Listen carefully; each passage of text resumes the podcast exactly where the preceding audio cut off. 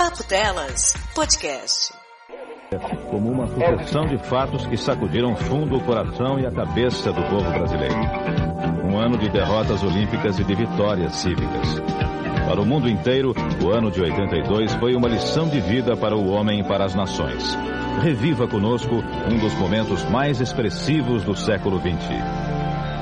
Olá, amigos e inimigos do Papo Delas! Nós voltamos, sim, sim, neste mês que nós estamos comemorando ou lamentando a minha vinda para essa terra plana. Eu não sei bem como é que está sendo esses anos 80, tantos episódios falando disso. Vocês ouviram? Aquele episódio de hits do Leandro Pereira está uma delicinha para dançar no sofá, não está mesmo? Eu adorei. Adorei editar, aliás, quero agradecer ao Leandro por ter feito sobre isso pra gente, foi bem divertido. Mas esse episódio principal é o Papo Delas 25, naquela época.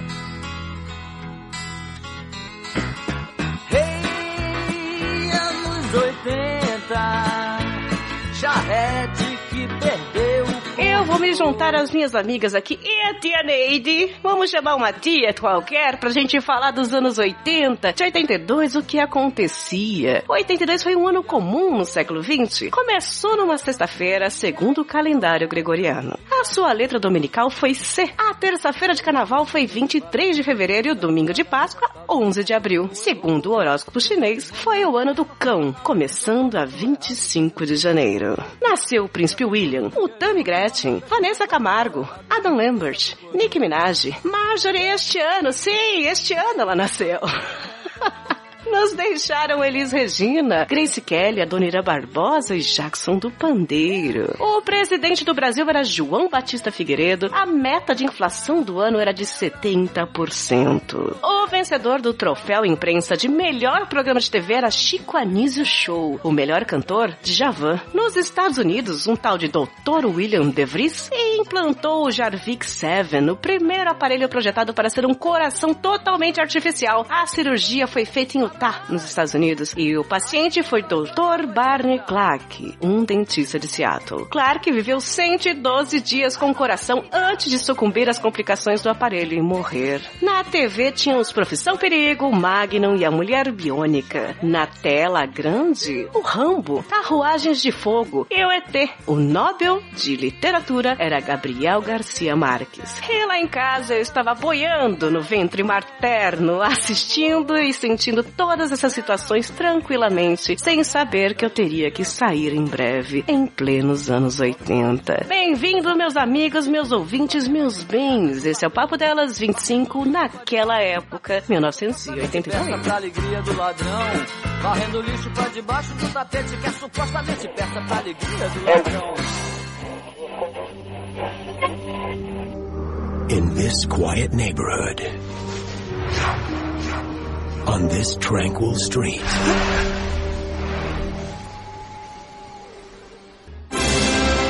E.T. the extraterrestrial.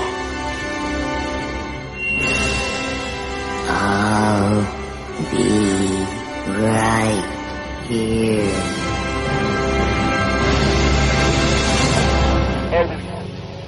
Para começar esse episódio totalmente excelente, claro, estou aqui com a minha todinha, parceira de aventuras. Olá, Patsy! Como é que você está se sentindo nessa vibe anos 80? Você já tá com roupa neon, alguma coisa assim? Já tô rebolando no Cassino Bangu, porque foi lá que minha mãe cresceu. Olha só!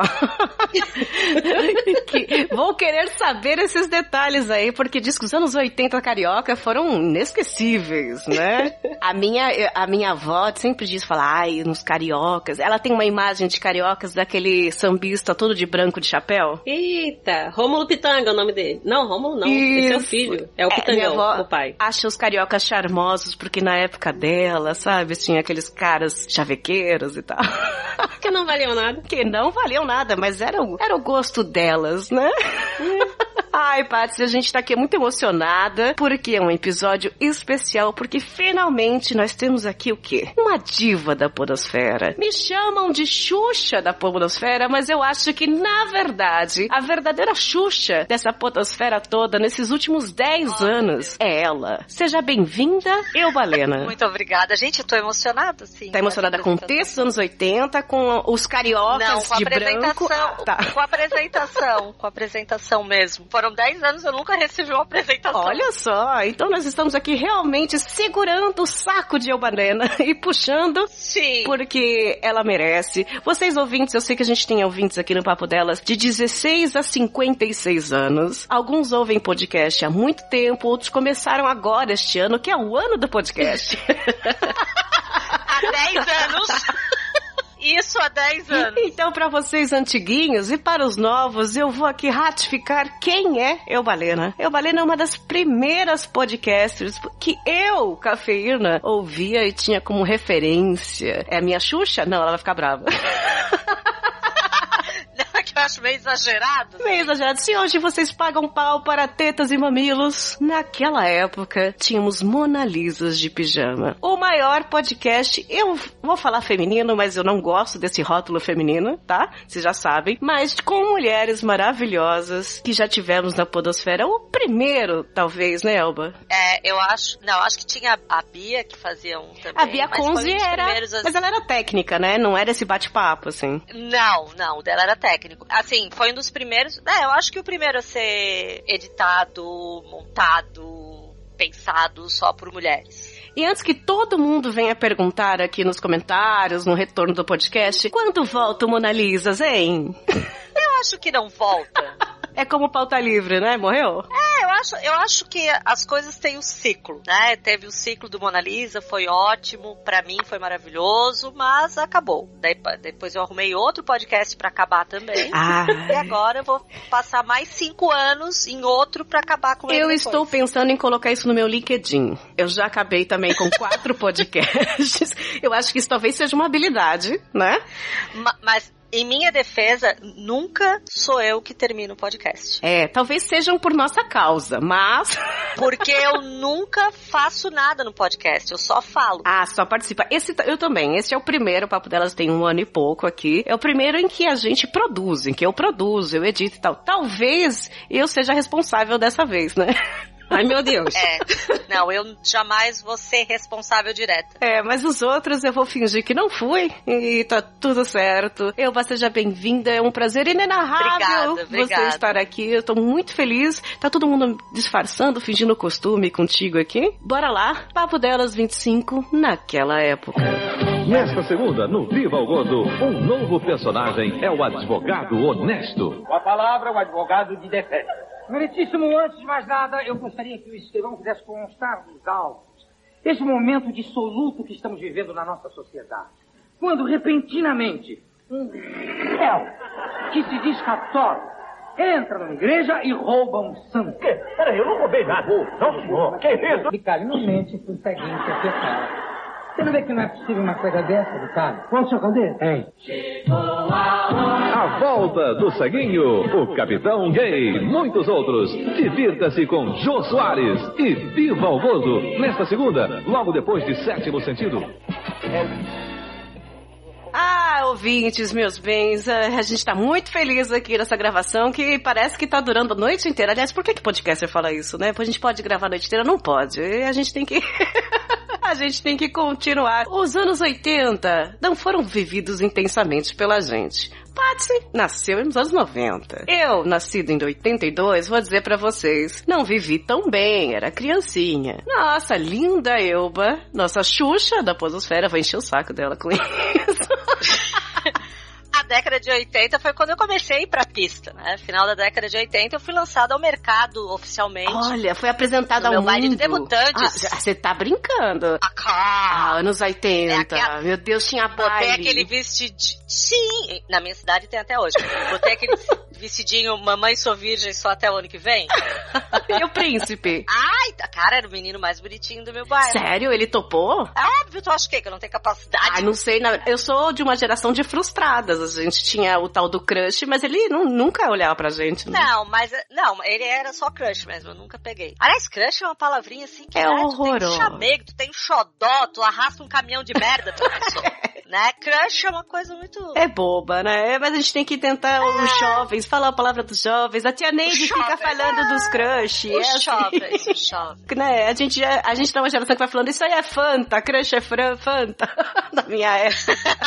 É, na minha época, crush é refrigerante. Não, mentira, eu não sou nem da época do crush. Crush é mais velho que eu. Ah, olha só, finalmente encontramos algo mais velho que a gente. É, ah, eu, eu consigo. Bom, eu casei com um homem bem mais velho que eu pra poder jogar na cara dele. Que Ai, ele que delícia. É pecado. Só que ele parece mais novo que eu, eu tenho ódio. Isso é constrangedor. Eu gosto sempre de alguém que parece bem mais velho pra falar, nossa, você tá com uma moça muito mais nova. E é mentira, claro. Ai, ô, ô Paty, você não viveu os anos 80, mas eu sei que seus pais já se conheciam e tal. Você sabe alguma história? O que, que eles contam? Como é que era a vida deles naquela época antes de conceber uma, uma menina tão fofa e delicada como você? Meu pai já tinha concebido outra menina fofa e delicada, que era minha irmã, que tava com um ano. Ok. Mas na, no caso Ok. não foi com a minha mãe, né? Que a minha irmã mais velha, ela é filha do meu pai com a- uma namorada que ele teve antes de conhecer minha mãe. Sendo que em 82 eles estavam começando a namorar, a minha irmã já existia. Uhum. Na época meu pai não sabia da existência da minha irmã, mas isso é outra história. Ok. Meu pai tava entrando nos fuzileiros navais, ele me contou isso. Falei assim, pai, o que, que você fazia em 82? Eu tinha 20 anos, que eu já fiz a conta pra ele ficar mais fácil. Olha Ah, é? só. Ele era tá ok? Calma aí. Tudo tem limite. Mas peraí, seu pai usava uniforme, porque naquela época, eu não sei como é hoje, mas toda mulher tinha a quedinha do cara do uniforme, Só que né? meu pai, ele é... Mas tu já viu a bunda dele nesse uniforme? Nossa, fuzileiro A naval, pessoa não precisa hein? nem ter nem bunda. A pessoa não precisa ter bunda. É. Ela fica Gente, é meu O pai, uniforme calma. deixa o cara lindo, né? O segurança do shopping fica bonito. Não, não vamos exagerar também, né? Vamos ter um limite na vida. Não, mas aí o meu pai falou que ele tava entrando no- nos fuzileiros navais e tal, não sei o que. nananana. Aí foi a época que ele ficou bombadinho, que ele malhava pra caramba. Meu pai é magrelo, mas na época ele ficou parrudinho. E aí eu virei e mandei mensagem pra minha mãe. Eu, mãe, você não falou o que, que você tava fazendo em 82. Você tava com 17 anos, você já namorava meu pai. Aí meu pai virou pra mim e falou assim: pergunta pra sua mãe quem ela namorava além de mim. Aí eu fui e mandei.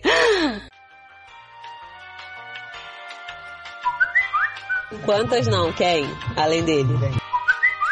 Torcida do Flamengo. Quem pergunta o que quer não é a mãe. Quem pergunta quer saber. Aí eu, mãe, meu pai perguntou quem você namorava além dele. Aí minha mãe mandou num áudio, belamente de, sei lá, 4 segundos. Ela só mandou assim, a torcida do Flamengo. Uh, o papo delas criando casos de família. E aí foi isso que eles me contaram. Mas hoje, voltando, olha como é que a vida ajuda, né? Hoje, voltando no, no trem, fiz uma amiga, e ela tava falando sobre o que ela fazia, né? Quando era mais nova, que parecia muito o que minha mãe fazia, que era ir pra onde? Pro Cassino Bangu, dançar. Minha mãe ia pro Cassino Bangu direto, ela ia pra missa pra paquerar o padre, e depois ia pro cassino. Cara, tua mãe Minha é mãe é ótima. fantástica e ela enrolava de geral. Ela, é quando ótima. tava solteira, antes de começar a namorar meu pai, ela falava, Patrícia, É. eu ia num sábado, aí ficava com carinho. Aí ele perguntava meu nome, eu dava o nome errado. Aí no sábado seguinte eu não ia, porque ele ia voltar pra ver se me achava. Aí eu só ia no outro sábado, que ele já tinha esquecido de mim, eu ficava com outro cara e dava o nome errado. Olha, sua mãe já estava na época do, do empoderamento aí, né? Porque a geração 70, 80 foi a que, as mulheres que ganharam vida, né? Começaram a ir pra pista, ainda eram vistas, né? Não podia ser divorciada, não podia isso e tal, mas elas estavam querendo. Tava querendo sair do casulo. E foi uma, foi uma geração importante, porque elas estavam no meio do caminho. A mãe delas, as nossas avós eram extremamente conservadoras ainda, né? Minha avó não era muito, não. Não era, deixava ela sair super. Minha, minha avó ia a- com a minha mãe até o baile, ficava assistindo ela dançar e depois trazia de volta. Não, os meus avós eles só falavam, tal hora você tem que estar em casa e você só pode sair até a hora tal. Ela saía antes pra ir paquerar o padre na missa e de lá já ia direto pro cassino dançar. Tá, mas o cassino era, era na época era É, boate, era, era. Como é que se fala? Quando- o local onde os adolescentes vão, que a festa é mais Matinê. cedo? Matinê. É, era Ah, uma tinha muito matinê. Hoje em dia não tem mais, né? Tinha muito matinê antes. Eu ia muito na boate da vila. Nunca fui na modelo, minha mãe nunca deixou eu ir na modelo. Ah, que lá não era lugar de gente boa. Ah, é porque eu sempre fui uma menina de Ah, família, debutei, entendi. né? Então. Essa história de, na- de namorar o padre, eu tenho a história engraçada da minha avó, porque no interior dizia se você olhar muito pra uma pessoa bonita, o seu filho nasce com a cara dela. Porra, essa desculpa é pior que a do Boto. É, mas assim, a minha avó estava grávida do meu pai e ela era apaixonada por um Ai, padre gente, de lá, Fábio do de interior. da vida dela. Ela ia na missa, tipo, todos os dias praticamente. Ela ia na missa pra ficar olhando pra ele e pro filho nascer com a cara dele. E veio parecido? Desculpa boa, né? E aí, curioso, porque ela tinha olho azul, o marido dela, o meu avô, tinha olho preto e bem escuro, e meu pai nasceu de olho verde, Ah, igual do funcionou. padre. É. E ela disse que funcionava, então tinha que ficar olhando muito. Toda grávida que tinha na família, minha avó já é falecida há alguns anos, mas toda grávida que tinha na família, ela dizia: fica olhando pro cara mais bonito que você vê todo dia, que ele vai nascer assim. Eu achava que ela ia tirar a foto do padre e falar, fica olhando pra esse cara aqui. É uma boa tática, né? Ah, gente, seria ótimo ficar olhando pro Chris Hemsworth se um dia engravidar, o que eu espero que não aconteça. Ah, calma, calma. Ai, eu, você já era uma menininha em 82. Em 82 eu tava no, na segunda série do primário, Uhum. com a tia Que a Gilda. gente falava primário. É sim, eu sou da época do primário e ginásio. Também. A gente se formava na quarta série, né? Sim, da era onde tu podia rodar ou não, repetir o ano. Isso. Todo mundo se cagava de medo da quarta série. A quarta série era mais difícil. A gente sempre falava, a quarta série é a mais difícil, que a gente tem formatura, e daí pra frente você vai ter vários professores, vai ser- a sua vida vai mudar completamente. Sim. Era o que me diziam. Sim, não, a- a- era como se isso virasse adulto de uma hora pra outra, né? Hoje eu vejo como o povo do quinto ano é chato pra cacete, mas enfim. É verdade. E nessa época de primário, a gente tinha o famoso bullying na nossa época, Eu, né? eu, sof- eu sofri bullying desde o jardim de infância, né? Assim, desde o nascimento. E o bullying era pra fazer crescer. Seus pais falavam isso? É, os. Há muito pouco tempo a, mãe, a minha mãe soube que eu sofria bullying, que o que eu passei era bullying, né? Porque até então ela achava que era besteira porque eu era gordinha mesmo, eu não tinha que ligar. Sim. Mas ela não sabia da metade, né? É, eu ouvia que você tem que aguentar porque a vida é assim. As pessoas vão fazer isso com você a vida inteira, então você tem que aguentar pra superar isso. Pronto. É, eu acho, Supera. eu acho assim que podia ter um pouquinho mais de intervenção em alguns casos. Mas assim, bullying. Ah, mas você não se pensava nisso, né? Não, não se pensava nisso, mas a- a- as consequências são, vão longe, né? Não, ninguém pensava, ah, se bem que eu acho que tinha uma guria lá que tinha certeza do que ela tava fazendo comigo. Mas, assim, tu ia mais na zoação, né? Tinha o pessoal que levava pro lado pesado e tinha o, a zoação como tem, né? Que todo mundo tinha apelido, todo mundo tinha isso, todo mundo tinha aquilo, mas tu consegue ver quando é zoação e quando não é. E você vivendo essa segunda série na cidade que você nasceu, você é de Santa Catarina, de que cidade? Em Bituba. É uma cidade pequena, não É uma conheço. cidade que hoje deve ter 42 mil habitantes. Ah, pequena. É bem pequenininha no litoral. Na época tinha uma escola pública por bairro. Então, Uhum. assim, na escola que eu estudei, estudava todo mundo, do filho do prefeito à filha do, do cargo mais baixo, assim, tava todo mundo no mesmo, na, na mesma escola. Ah, isso era bom. Era bom, isso era muito bom. Eu via mais isso antigamente também, porque hoje tem muito nicho, a escola dos ricos, a escola dos pobres, e eu vivi nos anos 80 aqui essa mistura na escola. Eu estava numa escola particular que era mais barata da cidade, e que ali tava os repetentes ricos, tava os pobrinhos, tava os classe média, a gente se misturou muito por muitos anos de primário e tal. E eu não vejo mais essas, essa, essa escola, esses lugares que as crianças frequentam que é misturado as classes. Porque agora, agora tá, tá todo mundo separado na sua bolinha, né? Minha filha estuda numa escola que é o condomínio da Barbie. Né? Ai, tudo é lindo, tudo é belo. Não, é um horror. É. A educação é maravilhosa, mas assim, é, tá certo que é uma escola construtivista, que tenta trabalhar sempre todos os lados, mas é as crianças teórico, fechadas. né? na- Não, as crianças estão fechadas naquele mundinho, né? É, não existe mais essa mistura, eu não vejo mais. Deve existir em algum lugar aí, vocês que estão ouvindo devem saber. É que eu não vejo aqui na minha realidade as crianças hoje em dia, adolescentes, num lugar em que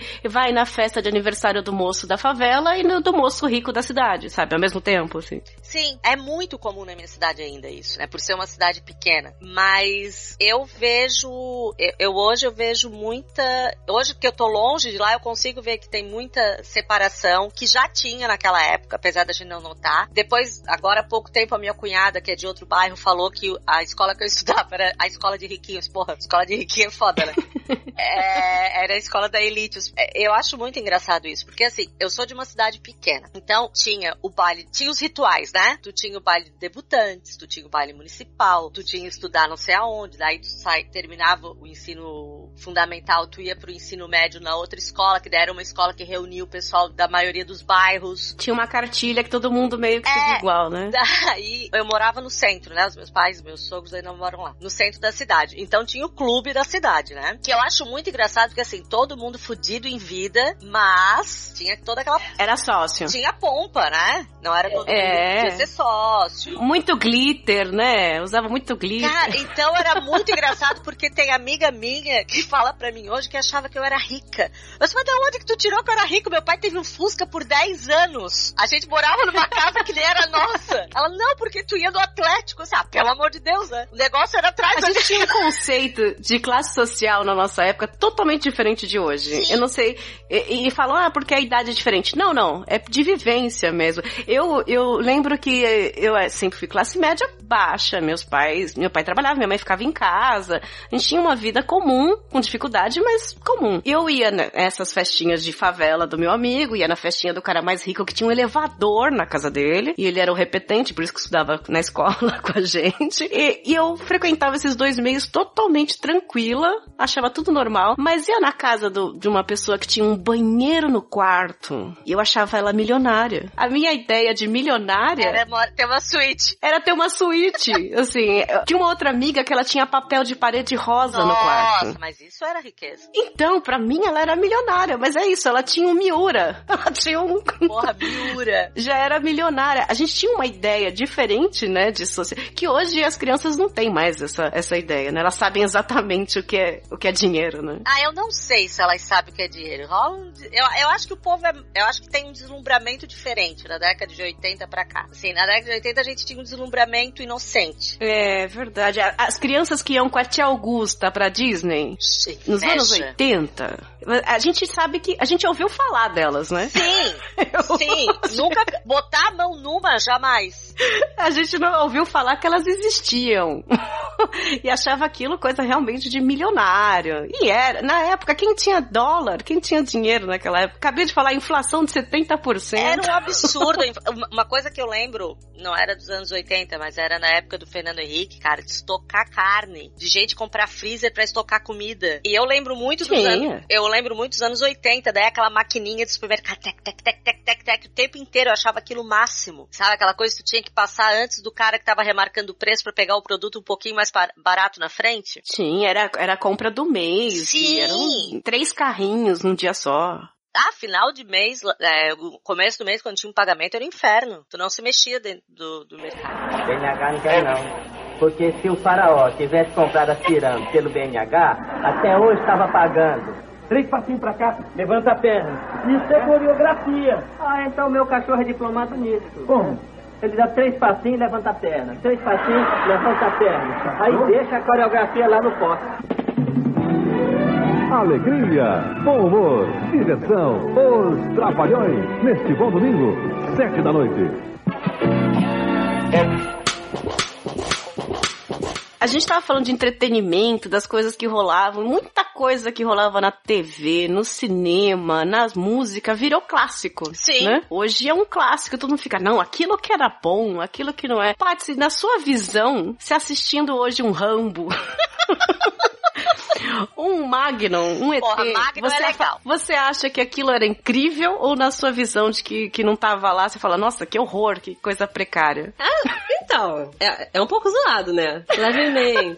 porque, a gente, porque a gente achava aquilo o auge do incrível, né? Não, meu pai dizia também, ele, fal, ele falava de uns programas que ele assistia quando ele tinha vinte e poucos anos, que ele achava assim fantástico. E aí quando eu assisto, eu falo, gente, mas você vê que tá tudo colado em cima do outro, tem a linha puxando ali. Uma coisa que voltou hoje, mas que é da nossa época, daquele ano, que lançou a Melicinha com reloginho. A Melissa com Melicinha relógio. Era muito bonitinho. Existe isso hoje? Era um sonho da nossa vida ter uma Melissa, aquele cheiro de plásticas que as blogueirinhas hoje adoram e pagam 400 reais no negócio. Nós pagava 10 real. Nossa. E a gente queria ter a Melissa com cheirinho e vinha com um reloginho. Foi lançado lasca o pé 82. todo. Dá um fedor no pé aquilo. Nossa. Tinha de pochete, a de pochete, Sim. não sei sim. quando foi lançado. Tinha de bolsinha. Sim, O cheiro no, quando você compra era uma delicinha, né? Nossa, Mas aí. Primeira semana de uso, já tava aquele negócio preto grudado na sandália. E quando suava, escorregava aquele plástico. Vocês É. chegaram a usar com, com meia de lurex? Lógico, lógico. E com- E com polaina, né? Sim.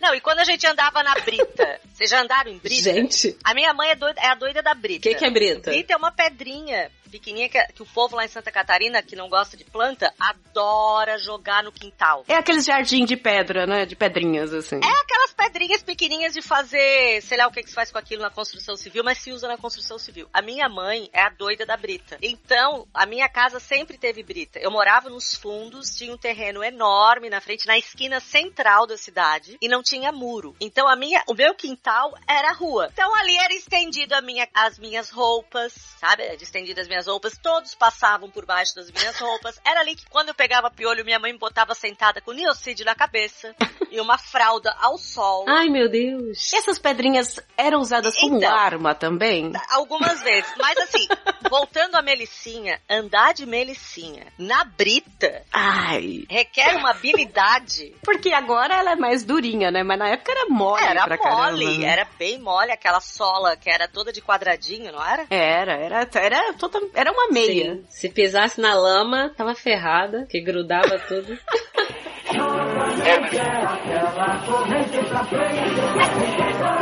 Copa do Mundo 82. Oferecimento do seu fabricante de Coca-Cola. Abra um sorriso. Coca-Cola dá mais vida. A torcida vibra com Hollywood. O sucesso na Copa. De Topper, o novo símbolo nos esportes. A marca que o Brasil convocou. Um ano de garantia sem limite de quilometragem. Volkswagen, o investimento garantido. Na época tinha muito álbuns de figurinha. Nós tivemos a Copa do Mundo da Espanha. Papel de carta. É isso, papel de carta. A Copa do Mundo da Espanha de futebol, que foi um- uma tragédia do Sarriá, né? Que foi a melhor seleção da história do Brasil. Todo mundo fala em 82 e que perdeu pra Itália. Foi uma tristeza. Aliás, foi a segunda vez que minha mãe quase me perdeu, segundo ela. Foi essa que o Zico perdeu um pênalti? É, não, é, o que o Zico perdeu o pênalti foi em 86. Essa foi que o Brasil perdeu pra Itália, assim, numa virada e tristíssima. E todo mundo chorou muito, disse que foi terrível, porque era- a época ainda era muito ofanismo, né? Tinha muita essa com a seleção. E foi curiosa essa história com a minha mãe, porque eu, ela estava grávida. Bom, como eu nasci em agosto, desde janeiro ela estava grávida, né? Fazendo as contas aqui. Em janeiro morreu Elis Regina, que era a grande paixão da vida da minha mãe. E foi daquela forma, né, abrupta e tal, ninguém tava esperando. Minha mãe falou que quase me perdeu ali, que ela ficou mal, mal, mal, ficou nervosa, ficou dias mal. E aí, em julho, veio a Copa. E o Brasil perder daquele jeito, diz que foi um, foi um dia que quase todas as grávidas perderam os filhos, assim. De, de tristeza, de choro, de, de- de nervoso. Então, eu nasci já nessa tensão, né? Ter passado por coisas, assim, muito tensas pra vida dela. Intensa na, na época da, da gravidez dela, né? Foram coisas intensas e que aconteceram que eu assisti lá de dentro boiando no ventre. Você já saiu olhando assim, mãe, só quem viveu sabe, né? Pois é, foi, foi pesado, né? Mas foi um ano bom. Teve lançamentos de músicas maravilhosas. Pode ser que você, eu sei que você tem gostos musicais duvidosos, né? Mas você tem alguma coisa que você ouve dos anos 80 e você fala, cara, eu adoro isso? Cara, eu tenho dos anos 70. Eu ouço Raul Seixas. Ah, não, a Raul já, já é outro. Mas eu ouço Cazuza, o clichêzão. Ouço todos. Adoro um clichê. Le- Legião Urbana, adoro. É, Legião veio mais pra. Ele começou no aborto elétrico, né? E em 82 mesmo foi a mudança dele pro Legião Urbana e o aborto elétrico separou as músicas com Capital Inicial, com Legião. Os anos 80 foi o começo do rock nacional, né? A gente falou um pouquinho lá no sobre isso, mas foi uma época rica de música, né? Elba, você tem essa coisa do tipo, da minha época era melhor as músicas? Na minha época ela era melhor, realmente era. Assim, eu, comparando as músicas que a Coró ouve agora, tem muita merda, mas tem muita coisa bem melhor. Hoje eu tava ouvindo uma música do Léo Jaime que eu parei e pensei, meu Deus, como que a minha mãe deixava eu ouvir essa música? Eu uma Qual criança. delas? A cobra que pica? A Sônia. Não, a tá, tá. Sônia. Tem, tinha várias dele, né? Que música é essa? O que, que ele fala, meu Deus do céu? Ah, eu não posso cantar porque eu sou uma pessoa que eu não falo palavrão. Mas enfim. Eita! Ele fala basicamente que tá com o pau na mão pensando nela. A Sônia era, era, era a, inspiração, a musa inspiradora da música, é isso. Gente. É, começava com Sônia, não fica se esfregando porque eu tô de sunga. Sônia, não fica me excitando, eu tô de sunga.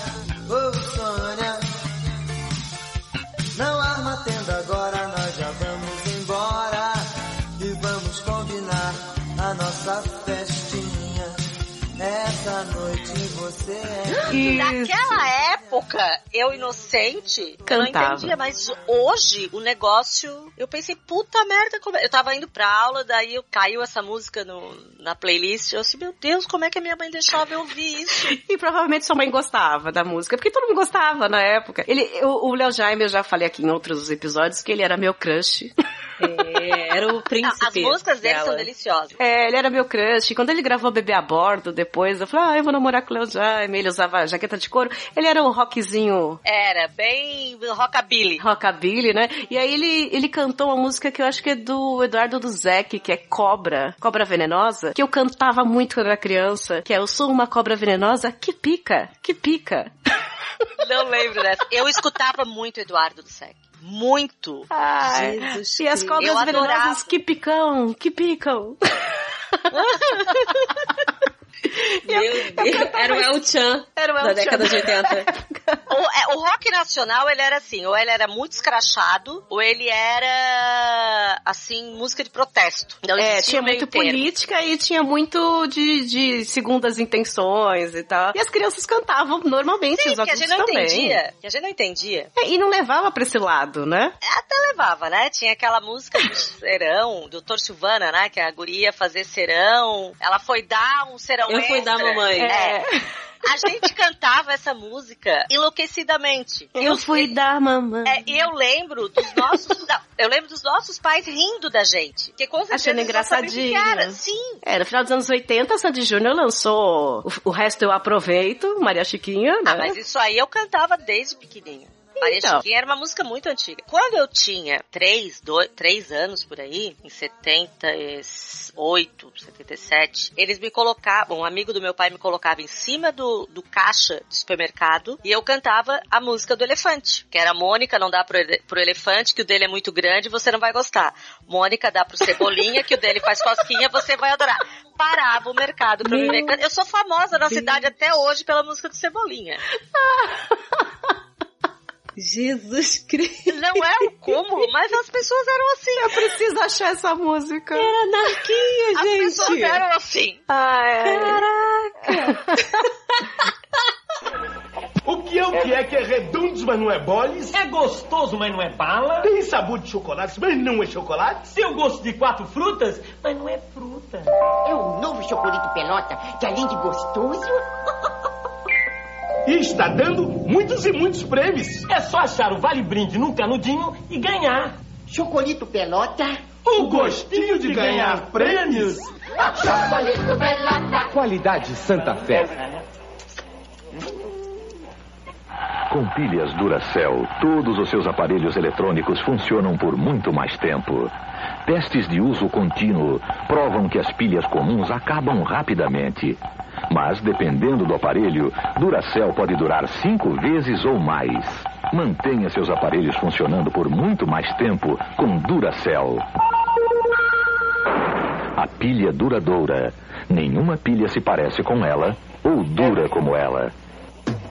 Usai 28 anos no Meyer. Primeira grande venda de aniversário. Conjuntos estofados em couro e tecido alto luxo. Camas redondas, salas de jantar e dormitórios, tudo a preço de festa. Até 24 meses. Usai Dias da Cruz 110 Meyer.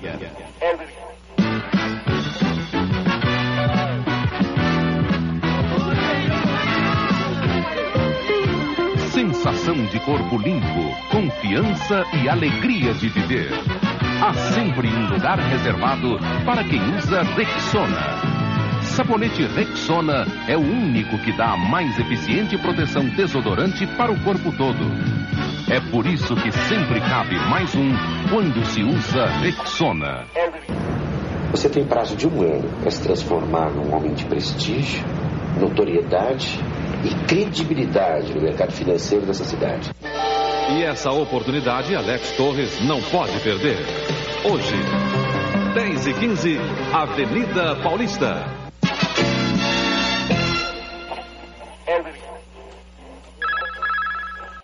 Sabe que em 82 veio uma bonequinha polêmica hoje em dia, mas que era o sonho da nossa vida, a Barbie. Ah, ganhei uma, minha batia palma, cara. Como assim? A Ela batia tinha, palma? ela tinha um tinha recorte. vida? Ela tinha um recorte nas costas e tu apertava ali, ela mexia os braços assim. Nossa, eu não conheço essa Barbie. Eu sou antiga, né? Em 82 tu tava nascendo, eu tava ganhando a minha Barbie. Porque a Barbie, pra mim, como a gente tinha uma, uma, situação financeira limitada, minha mãe foi falar pra mim, criança, que a Barbie era muito cara. Então eu pus isso na cabeça. Eu não quero, é muito cara, eu não quero, é muito cara. Aí a gente, todo mundo tem uma tia rica, né? Daí, daí que veio a minha Barbie. Então, aí um belo Natal, uma tia rica, que eu passei lá no Natal, ela falou pra mim, eu devia ter um, quê, uns 5, 6 aninhos, aí falou pra mim, o que, que você acha da Barbie? Aí eu, com toda, com- com- olhando pra minha mãe, os olhares das mães dos anos 80, né? A minha mãe me olhou e eu falei, eu não gosto. Porque, né, eu fui ensinada a não gostar da Barbie. Aí a tia falou, ah, que pena, porque eu comprei uma pra você. Nossa, tu pulou no pescoço da tia. E aí eu comecei a tremer naquela, naquele bug na, da tela azul, né? Eu posso comemorar? Não posso? Posso? Não posso? Porque é óbvio que eu queria muito uma Barbie, né? Aí ela me deu, era Barbie doutora. Barbie Ah, não, a médica. tua já era temática. Era temática. E aí eu fiquei louca por aquela Barbie. Tentei me conter, porque era uma criança contida. Tentei me conter ali, guardar a Barbie. Brinquei muito com a Barbie e, e, e fazia roupinhas pra ela. Eu costurava roupinhas pra ela depois. Olha que prendada. Eu tinha a caixa do meu Odyssey, porque eu nunca tive Atari. Eu sempre tive Odyssey. Nossa, Odyssey. É, pra jogar de dinamina encantada. A minha caixa do Odyssey ficava embaixo da minha cama, cheia de retalhos, que eu tentava costurar roupa pra Barbie, que era uma missão impossível, porque ela era virada, ela era um Chester, ela era virada em bunda e peito. É, é, é. Né? Então é impossível tu conseguir fazer uma roupa pra Barbie. Ah, eu, eu improvisava. Eu colocava Ah, sim, eu. Eu amarrava, grampeava do lado, ficava lindo. Sabe o que, que eu fazia, gente? Sabe esse- esses prendedores de, cabeça, de cabelo? Essas xuxinhas que são grandonas? É. Eu pegava uma, desenrolava ela, que aí ela já era toda de elástico, enfiava na Barbie e furava os lados com os braços e fazia o vestido. Olha, Olha. tem um senso de costura. Estética de costura, né? E a minha Barbie, porque eu não tinha o Ken, né? Já era demais querer o Ken. Não, mas naquela época não tinha o Ken. Na É. minha época, pelo menos. O Ken foi um acessório que veio depois. Foi um acessório da Barbie, é verdade. então a minha Barbie namorava o Alf, o ET teimoso. Puta Meu Deus! Eu tinha o Alf, que eu adorava o Alf, né? E eu tinha o Alf, e aí, como eu adorava ele, ela começou a namorar com ele. Aí, eu inventei uma história, filha única, né, gente? Eu brincava sozinha. Eu inventei uma história de que a Moranguinho ficava com ciúmes. Que eu tinha Moranguinho, que era a febre da época, né? Sim. E aí, a Moranguinho ficava com ciúmes, e aí o Alf traía a Barbie com a Moranguinho. Gente, mas tu já era muito sexuada. E a novela pra caramba, hein? Caraca! Olha que criança problemática. A minha É. Barbie já se jogou do varal. Por causa de macho? E por causa do Alf. Por causa de Sério? macho? Sério, simulei uma situação lá pra. pra... Não, gente, tu, tu, tu era bem mais avançada. Por causa do Alf. Veja só. É, é, eu devia ser roteirista, Mas, né? Nossa, o, o drama, meu Deus do céu. E ela tinha fala? Não aguento mais. Se você não voltar pra mim, eu vou me jogar desse varal. Segurando Mas o pregador. assistia quando tu era pequena? tu assistia muita novela quando tu era pequena? Ah, assistia muita novela, né? Programa infantil dava muita ideia besta pra gente, né? Eu assistia tudo que era programa infantil. Todos, todos, todos. E eu namorava com o Sérgio Ai. Malandro. Ai, gente, Ela porra. trocou o Léo Jaime. Paquito- com tanto Paquito, tu namorava com o Sérgio Malandro? Ah, o Paquito veio depois, né? Paquito já era, já era depois. Eu namorava o Sérgio Malandro, achava ele incrível. Mas o Sérgio Malandro apresentava programa infantil. Não, mas ele veio, ele veio de cavalo branco, gritando Maria. Não, mas isso aí foi na Lua de Cristal. Em que ano foi Lua de Cristal? O Lua de Cristal já foi 90. O Sérgio Malandro ele fazia a Hora do Capeta na Gazeta. A pessoa sabendo toda a Ai, apaixonada Sérgio total, gente. Ai, Passava Deus. em Bituba. É, já em 82, que teve o Miss Brasil, ele tava lá. Maravilhoso. Olha, E a gente cantando o quê? Meu amor, vem fazer glu-glu. Mon amour. vamos, aquela parte que eu falei que as músicas dessa época eram melhores, vamos retirar? Amor, fazer glu-glu, né? Vem fazer glu-glu. Aí tinha o Bozo, o Bozo, que também tem aquela música muito estranha do chuveiro, não faz assim É comigo. mesmo, cara, é uma música erótica aquilo lá. É uma música cine privê. Total, chuveiro, não molhe É? meu amigo. Cara, sabe uma cena que me marcou nos anos 80 ou foi nos anos 90? Não sei, era o programa da Xuxa. Tinha uma banda chamada Ca- Cascave Ballet, no Rio Grande do Sul, e eles tinham uma música Hum? chamada Menstruada. Eles tocaram essa música da Meu Xuxa. Deus, que bonito. Mas é educativo, né? E essa do Bozo também foi desses estalos tardios que eu tive na vida quando eu pensei, meu Deus, o amigo do Bozo. Nossa, o Bozo era uma referência. Eu tinha medo de palhaço. Eu tenho. tive. É, eu tinha um pouco de medo de palhaço. Do Bozo eu não tinha tanto. É que eu gostava do, da, da galera do Bozo, né? Vovó Mafalda. Mas ela era horrenda, gente. A vovó Mafalda assustadora. Ah, e quando o relógio bate a seis, as caveiras, não sei o quê, tinha um negócio. Eu só lembro do Papai Papudo e da Vovó Mafalda. Sim, mas tinha outros lá também que faziam as, as brincadeiras, que não foram tão Uma vez relevantes, falaram talvez, que tinha né? um menino. Nunca vi esse menino na minha vida. Um menino, agora eu também não, não lembro dele. Não foi relevante, né? Tristeza. Coitado. Mas o primeiro, Bozo era o melhor. Que é esse Vandeco Era aí. o melhor. Depois foi o Luiz Que tem Ricardo, cara de né? Luiz limpinho, Ricardo... não orna. É, não orna. Ele, ele era bonzinho demais. E o, Bozo não era bonzinho. Não, o Bozo era bem filho da puta. Ele era bem filho da puta.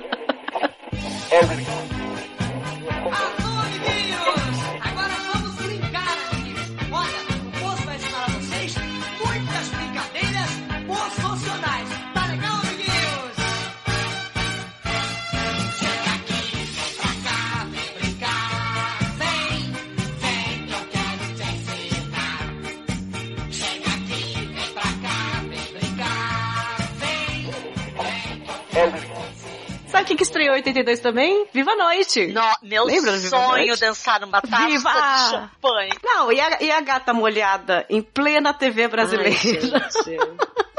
É, o Viva a Noite estreou sábado à noite e ainda tinha aquelas gatas molhadas que ficavam debaixo do chuveiro, com blusas brancas. Pra, pra família, Sim, né? daí em seguida entrava o menudo. Já me senti contemplada. Peraí. Começou aí, né? Essas galeras dos boy bands. Ai, É. Luiz Miguel. Luiz Miguel estava aparecendo, Patsy. Luiz Miguel. Lembro do Luiz Miguel com seu dentinho estranho. Ele tem Sim, era dentinho estranho. charme, Não, gente. mas ele tinha É charme, ele é um. Nossa. Eu sempre achei que ele tivesse a língua presa por causa daquele dente. Se ele arrumar o dente, já era, né? Já acabou. É que nem o Fred Mercury que falam que ele canta assim por causa da arcada dele, né? Ai, gente. Isso aí eu não conhecia, não. Mas do Luiz Miguel, nossa, Luiz Miguel. Ele tinha umas músicas assim, mela cueca, né? Bem mela Bem, cueca. Mela Cueca. Eu dei uma pesquisada e o Globo de Ouro especial de 82 foi apresentado por Maite Proença e Denis Carvalho. Todo mundo conhece. Globo de Ouro era tipo um baile debutante. Era, e era o assim, especial de TV da época, né? No final do ano. É. Então, os destaques do ano foi o Milton Nascimento, Gonzaguinha, Giliardi. Giliardi, cara. Minha prima era doida. Minha madrinha, apaixonada nele. Doida. Adoro Giliardi. Giliardi e Biafra. Adoro os dois. Biafra também era bonito. Ma- Mas o Giliardi, ele tinha cara de... Sabe aquele primo mais velho, gente Sim. boa? Ele tinha Cara que você quer pra amigo, pra casar, pra tudo. É, não, não. Sabe aquele primo mais velho que sempre leva bala, que sempre te levava pra fazer as as Divertido, coisas que a tua mãe é. Ele era esse cara. E o grande galã da época, que alguns acham que era o Zé Augusto, que também tava no Globo de Ouro. Quem é o Zé Augusto? Ah, Zé Coração. Augusto. Galã. Galã. Mas o grande era Fábio Júnior. Veio com enrosca o seu pescoço e. Você sabe que eu dei uma olhada no vídeo daquela época e foi muito engraçado que tem uma cena que ele entra no palco e uma fã dá um copo de água pra ele. E, e ele simplesmente pega o copo e toma e devolve pra ela assim, babado. E ela abraça o copo. E eu fiquei pensando, imagina Ai. isso hoje. Você pode matar uma pessoa. Não é? As pessoas confiavam, né? E ele todo galã, ela deve ter guardado esse copo até hoje. A, a, a dona Ana Clara o copinho de plástico guardado, assim, com uma baba do Fábio Júnior. A minha, eu tenho uma tia que ela era enlouquecida por ele, mas assim, de ter pôsteres no quarto, sabe? E ele realmente marcou uma época, uma geração. O pessoal brinca falando, ah, ele é o Fiuk da época. Imagina, mas não tem nem, Não, o Fiuk não é nada perto dele. nem comparação. Nem Fábio Júnior longe. Era galã de todas as mães da nossa geração. Não, ele era um cara bonito, todo charmosão, cantava musiquinha legal. Bom em tudo que ele fazia. Sim, daí falar que Fiuk é ele, né? né, Ele só né? não era bom em casar, né? Porque ele veio falhando nisso ano após ano. Não, ele foi bom, ele casou, Casou várias 30 vezes. vezes. 30 vezes, foi ótimo nisso, né? Quem que não apareceu aqui, mas foi nessa época que a minha tia deu uns pega, foi o Ovelha. Sua tia pegou ovelha? Pegou. Mas a minha tia, ela era do mundo, né? Ela tava aí. Gente, mas tu, tu sabe quem é o Ovelha? Sei, já zoei ela por causa Tu disso. já viu o Ovelha? Já, já zoei ela. Por isso. Ge- Gente, o Ovelha ia no Clube do Bolinha. Que isso? Sim, Clube da O Clube do Bolinha Bolinha. era o Chacrinha da Bandeirantes. Meu Deus. Era o Chacrinha da... E ele era o bicheiro, né? Ele era, tinha um estilo Era. meio. Era um Ah, ele era cheiro, aquele esquisito cabelo, demais. Ele era careca com aquele cabelo pra trás. Daí ele tinha, ele tinha as boletes. É, que eram as chacretes dele. Só que elas sempre eram bem, elas eram bem assim inferiores esteticamente do que as chacretes. É, então era uma- tipo a, a série B do, É, do chacrinha. do músico, da- do, do show business. É, e tinha uma, ela não ria. Ele falava um monte de besteira pra ela, ela não ria. Hoje eu entendo. Verdade. Hoje eu entendo a indignação daquela moça. E as pessoas falam, nossa, como é que ela consegue não rir? Ah, tá É, tão eu, eu fácil, entendo. né? E ele sempre É com aquela verdade. camisa aberta, meio peito, né? Sim, bicheirão. Bicheiro. Só faltava a capanga de couro. Verdade. Eu lembro que quando a minha tia falou que pegou a ovelha, eu olhei pra cara dele e falei assim, tia, por quê? Gente, mas ela falou na... é é uma boa Essa, pergunta. ela pegou a ovelha naqueles áureos tempos de ovelha? É, quando ele era novinho. Não, e ele teve áureos, hein? Sem, sem aqui, sem zoar, ele teve, Teve. mesmo. Aliás, recomendo muito a versão dele de Hotel California. É sério? Que fala, quero morar com você na Califórnia. E eu, sem brincadeira, ele fez uma versão, coloquem aí no Google, no YouTube, que não é ruim. Eu não disse em momento nenhum que é ótimo. Só não é ruim. Não é ruim, é muito, muito bacana. A Ovelha teve o seu auge, sim, não foi só uou, uou, iê, iê. O ovelha teve seu auge. Onde que eu vi o ovelha há pouco tempo? Você conhece a Olha, ovelha, onde gente? você tá frequentando? Não, não, eu vi na televisão. Ah, tá, imagina, gente. Era assim, então eu ovelha apresentava minha tia. Você lembra que você pegou ela na década de 80? Ele falou assim, óbvio que não. Ele deve ter pegado muito na década de Com certeza, você acha que não, ah, menina? com certeza. Hum. Porque tem gente que não tem padrão. É, que a pessoa é famosa, entra, por exemplo, o Neymar. Neymar é bonito. Não é. Só Neymar, é se morasse na rua de baixo, ninguém daria bola. Ainda mais porque não sabe flertar, né? Eu acho que rola um consciente coletivo, sabe? Se o cara faz sucesso, É ele tem um certo carisma, todo mundo automaticamente acha ele incrível. Ah, então vamos voltar é um, pro Neymar. consciente. Porque carisma ali também é uma coisa que morreu, né? É, mas para algumas gerações ali, orna, É. entendeu? Porque assim, jogador de futebol bom era o Raí. Ai, aliás, Era virei São. Paulina numa época Ô, áurea, ô, né? Leonardo. Leonardo eu achava muito narigudo. Esse eu não sei quem é. É um narigudo que jogava na seleção. Espera que eu vou catar o Google. É, não, Leonardo até hoje tá um senhor Tinha o apresentável, vai. Ricardo, que era muito bonito na década de 80, que jogava futebol. É, na década de 80 tinha entrou. Oscar e Dario Pereira, os uruguaios, eram machos, como diz minha mãe, né? machos. Eles eram viris, né? Tinha muito isso. A preferência da época, o padrão da época era, tal da virilidade, Sim, né? o padrão era homem com cara de homem. Peludo, Barbudo. né? Leonardo que jogou em 94? Isso. Pegava. Isso. Ah, eu Ah, acho meio bem bonito. narigudo. Adoro o nariz, menina. Ó, o Renato Ah. Gaúcho era bonito, só que é chato pra cacete, né? Esse aí era pegador Nossa. também. Aliás, os jogadores da época eram, né? Sim, Leonardo dá pra se pegar, inclusive, hoje, tá? é, porque É, o, aquele menina. Ricardo que eu falei, retiro tudo que Vou eu te falei. falar, eu tinha pôster na época do Raí, do Leonardo e do Zete. Zete? Quem é o Zete? Era o goleiro. O Leonardo goleiro. teria hoje. De qualquer forma, eu espero que o futebol brasileiro tenha dado uma demonstração a seu público que é um futebol de primeira qualidade. Faltou comando e faltou modéstia. A Itália jogou um futebol trancado, jogando bola pro alto e fazendo cera o tempo inteiro, tentando passar por.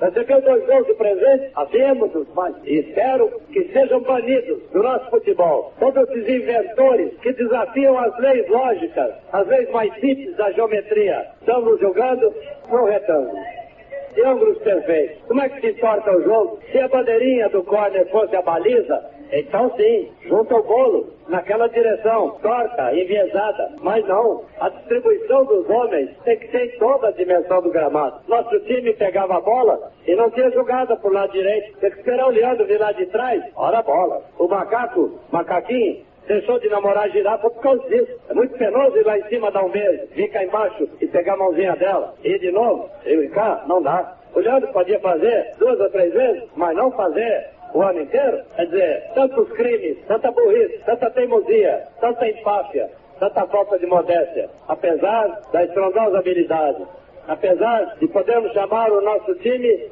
o time admiração. Apesar disso tudo, nós entregamos a rapadura.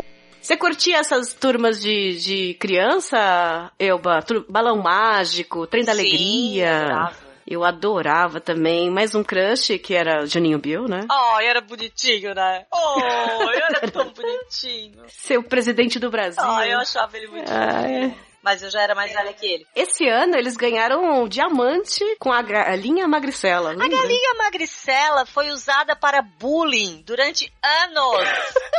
anos! Não existe uma É verdade. magrela que não foi chamada de galinha magricela. Por causa da É. música do. Olha que bacana, tinha- né? Eu não sei que música era e não sei quem cantava. Eu não sei, eu não lembro se é da Galinha Magricela essa música, que falava que quando era pequeno engolia uns chicletes, bota o mesmo ovo sem parar. Sei. Era muito bom isso, eu acho que é deles. Eles tinham muita coisa legal. Eu vou, vou rever, gente. Vamos, vamos reouvir os álbuns. Tem no Spotify. Do Trem da Alegria e do Balão Mágico. Trem da Alegria era melhor que o Balão Mágico. É, era mais elaborado É. depois, né? O Balão Mágico era glamour. É, a Simone, né, foi da época. E depois do Trem da Alegria já era o Juninho Bill, a Patrícia Marques, já, já eram mais profissionais também, né? É. Eu gostava muito, eu namorava com o Jairzinho também. Porra, mas tu também, vou te contar, tu passava rodo, né? Ah, era mais rodada que pratinho de micro-ondas nos 80. Eu gostava de um menino da minha sala, só dele. Dele e do Roy do Menudo. Só dele? Por quê? O que, que ele tinha de especial? Ele era o mais bonitinho da escola. Então era você e todas, né? Sim, eu e todas. Foi paixão, assim, no primeiro dia de aula, na primeira série, eu sentei atrás dele, eu olhei, oh! E daí ficou até a sétima série, assim, essa paixonite. Nossa, durou muito. Durou, mas era assim, ele sabia que eu gostava dele, mas ficava ali, que eu sempre fui uma pessoa muito séria. Ele não se aproveitou disso, não? Não. Ai, gente, vocês só conheceram caras legais, porque o meu crush de escola, ele sabia e ele se aproveitava de mim por causa disso. avacalhavam muito comigo, porque pra eu ir da minha casa pra casa da minha avó, eu passava pela frente do bar dele, do pai dele, que era o bar assim que se reunia todo mundo da cidade. E daí o pai dele avacalhava muito. Quando eu tava passando, ele gritava, fulano, chama o fulaninho, assim, só pra ver eu ficar vermelha, ele fazia isso comigo. Nossa! E final de semana o meu avô me obrigava a ir lá comprar refrigerante e ele tava ajudando no bar, daí saía todo mundo pra fazer ele entregar o refrigerante pra mim. Olha, era pavoroso. Que, o- meu Deus do céu, caraca! Delícia! Era, é bullying pesado, tô falando que bullying é pesado. Jesus Cristo, que horror! Por isso que ele não falava nada, não fazia nada, já faziam por ele? Não, a- nós éramos super amigos na sala de aula. Nós éramos super amigos, assim, porque eu só andava com menino, né? A gente se dava super bem, não tinha, é, sabe aqueles negócios de paixonite mesmo? Ah, eu gosto do fulaninho, mas a paixonite era só fora da escola, dentro da escola a gente era super amigo e não, não rolava nada, não tinha nada mesmo, porque começou muito cedo, né? Mas era uma coisa, assim, mais saudável. E só quem transformava numa coisa ruim era o povo ao redor. Que horror, gente. Credo. Não, era pesado. E daí a- o meu irmão casou com a irmã dele. olha, olha. gente. Não é lindo o destino? Daí eu, eu falo pra mãe dele assim, eu não tive uma filha, mas eu tenho uma sobrinha com ele. Eu acho admirável quem fica anos nesse, nesse, nessa paquerinha aí gostando. Eu era uma criança muito volátil. Cada dia eu gostava de um. Não, eu era fiel. Passou o, o malandro de roupa branca de cavalo, ela apaixonou. Pronto, né? passou o Sérgio Malandro. É, eu traí o Léo Jaime com o Dói. Sérgio Malandro. Não, cara. Eu até hoje não me conformo como foi o príncipe da Xuxa. Now, when we fought, you had that eye of the tiger, man, the edge. And now you gotta get it back. And the way to get it back is to go back to the beginning. You know what I mean?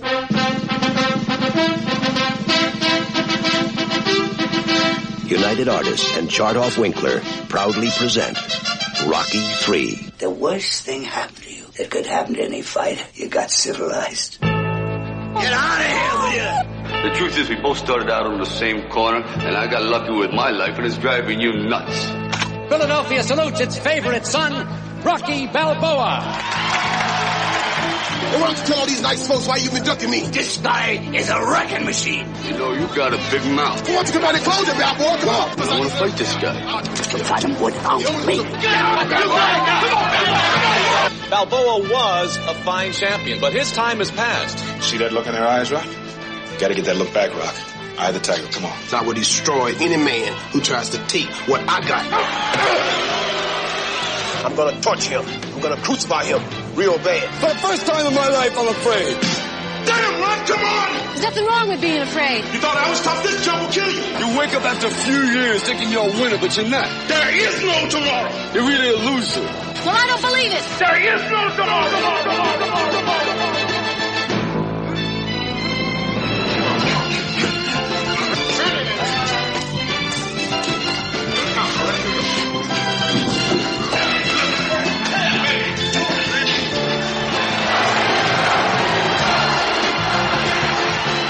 It's Rocky's greatest challenge to save his honor, his marriage, and his manhood against his most devastating and dangerous opponent.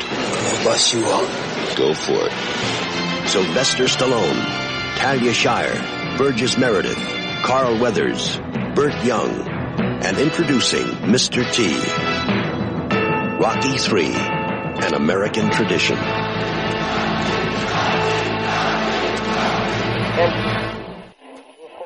Agora, o que eu não sabia que tinha sido lançado em 82 e que virou febre, hoje já não pode mais ter isso, né? Brinquedo de menina, brinquedo de menino, mas na nossa época tinha, né? Brinquedo de menina era álbum de figurinhas da Maré. Ah, era bem legal. E brinquedo do menino, Copa do Mundo, sempre tinha álbum de figurinhas da Ping Pong, do chiclete. Colecionei, eu colecionei. Ai, aquelas coisas nojentas que vinha no chiclete, a gente grudava nas agendas. Agenda, cara, como era bom fazer agenda. tinha, tinha agenda, tinha código na agenda. agenda é o, é o bullet de hoje, né? É, ai, que chique você falar bullet. Não é? É verdade. É verdade. É verdade. As meninas ainda. não- Mas não colocam mais cadeado, né? Lembra do diário, que todo mundo tinha diário? Tem o diário com cadeado. Eu tinha um diário e eu, eu dormia com meu irmão, né? Tinha um diário e eu escondia atrás de um quadro de palhaço horrível que tinha no nosso quarto. Ah, é aquele palhaço que chorava. Não, não, era um palhaço infantil, assim, mas era pavoroso, eu suporto palhaço até hoje. Daí, Ai, que horror. o, o meu irmão foi. Eu estudava à tarde e meu irmão de manhã. Quando eu voltei da escola, os amigos dele que tinham passado a tarde na minha casa começaram a jogar e a gritar na frente da, da minha casa coisas que tinha no meu diário. E eles rasgavam as páginas e jogavam. Ai, que horror. Cara, era o pesadelo meu de isso. toda menina. Meu isso. irmão mostrou meu diário pra eles e os dois filhos de uma porra rala, que eu tenho raiva daqueles guri até hoje, é, fizeram isso. Gente, olha, foi. Ah, Eu tinha triste. pesadelos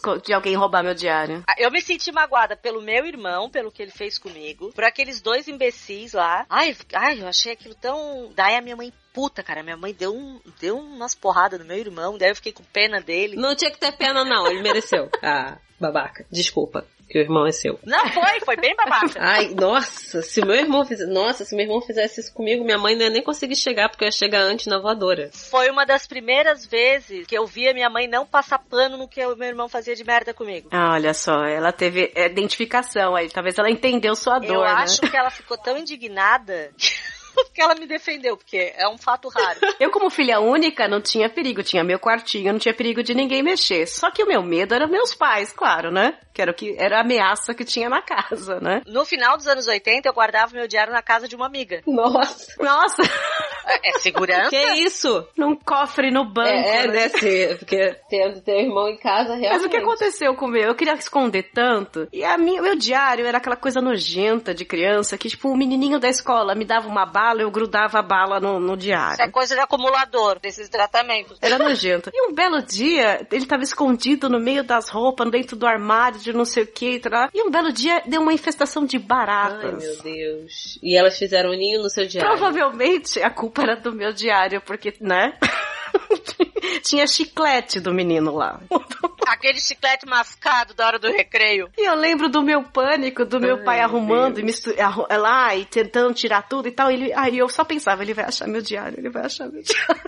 Eu não tava nem aí, eu só tava preocupada com o diário que ele ia achar. E aí ele começou a jogar tudo fora. Eu só vi que eu lembro nitidamente que ele pegou e jogou tudo fora e caiu blusa com o diário no chão. E eu fiquei naquele dilema de cinco segundos, tá cheio de barato, eu ponho a mão e, e guardo ou não?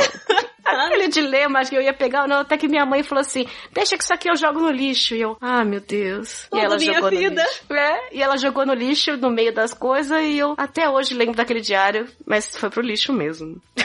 Cheio de E ele tinha, tinha aquele cadeado que a gente se sentia super protegido Oh! se você enfiasse um grampinho abria. Se tu olhasse Super. com raiva pro cadeado, ele abria. Ele abria sozinho. Não, a... Era cheio de bala frigel. Agora tem Ai, um- agora, há anos, né? A, quando a Clara era pequena, ela ganhou um diário da Monster High. Sim. Monster High é a Barbie infantil fantasminha. Gótica. É, Daí, a graça do diário era com um cadeado. Ah, era Every After High. Ela tá me corrigindo. O negócio era por voz que abria, cara. Daí ela gravava e depois não lembro. Quê? Voz, o cadeado era por voz. Nossa, que moderno. Gente! Daí ela gravava, depois não lembrava o que ela tinha gravado, ou não reconhecia. Olha, era um inferno Eu aquele não abria diário. nunca mais. A criança do. Ah, porque daí tem o lado bom e o lado mal. Daí viam dois bloquinhos. Ah, era o rebelde e o real. Olha, era uma palhaçada. Filha, vai, vai catar coquinho. Chata, ela fica aqui me corrigindo. Será que já existe um diário com digital? Que abre com digital? Deve existir, né? É, a Deve bloco ter. de notas do celular. É, chama tablet. né? Pode ser. Ai, é uma, Mas é uma diário ideia, né? era legal. Eu achava legal o diário. Só que depois vinha aquilo de tu ficar te cagando de alguém ver. Era a terapia da criança ali, né? É. De virar casa de barata, né, Café? É, a minha terapia virou medo. comida de barato. Depois vieram as agendas mais pra frente, né? Daí, É, agenda. A gente, a gente, agenda a gente até passava pros outros pra escrever e tal. Ah, tinha o caderno de recordações, vocês pegaram? Peguei muito. Tinha caderno de recordações que você passava pra sala inteira falar bem de você. É. Hoje em dia, eles falam assim, ah, me dá biscoito no Instagram. O nosso biscoito no Instagram era, Era o um caderno, de caderno. recordação. Daí todo mundo escrevia assim, ó, eu não sei o que dizer, mas... Daí falava três páginas da pessoa. Você é ótima. Te adoro. E tinha os cadernos. Você não sabe nem quem é. Na época de vocês tinha aquele caderno de perguntas. Questionário! É, eu falava enquete. Aqui era enquete Aquilo que era falava. muito bom, gente. Aquilo ali, vários casais da escola se formaram ali. Ah, que nego já Você lia dava assim, pro ó. seu crush, né? E falava, o que, que ele vai responder na pergunta de quem você gosta na sala, né? É. E daí tu tinha Sim, que no dar... final da aula já tinha vários casais. E tu tinha que dar uma disfarçada pra ver de quem que o guri gostava, né? Porque daí tu tinha que folhear lá o negócio. Ai, gente, era atormentante. Ai, daí da- a gente na quinta série eles perguntando sobre sexo. Ai, o que você acha do sexo? Até que uma professora pegou na um esporro. Você já beijou de língua? É, na minha, na década de 80 começou a expressão BV, a pessoa era BV, era B isso, era B aquilo. Era tanto nome pra É. decorar. E todo mundo com oito anos falava que já tinha beijado. É impressionante. Que? Que isso? É, mentira, mas falava, na escola falava. Ai, Porque gente. era, era, era feio falar que não. Então Gente. falava, ah, claro, já beijei. Não, claro que na- beijei. Na, minha escola a gente só beijava a partir do sexto ano. Ah, tinha regra? Sim. Eu criei a minha própria regra pra dar o primeiro beijo, mas eu quebrei essa regra, então não serviu muito. água não beberei. E aí peguei o copo e bebi. Fizesse Fábio Júnior. É, meu amor, nós estamos sendo muito bem tratados aqui na Espanha. Ah, que bom, amor. E, e como é que é o regime dos jogadores aí na concentração? Vocês não estão saindo de noite pra ir pras boates, não, não é? Não, que, que isso, meu amor? Boate de jeito nenhum. Nós viemos aqui pra ganhar a Copa do Mundo. Ah, Não tem esse negócio de boate, não. Amor! Hein? Dedé, o que, que é isso? Alô? Não, olha, meu amor.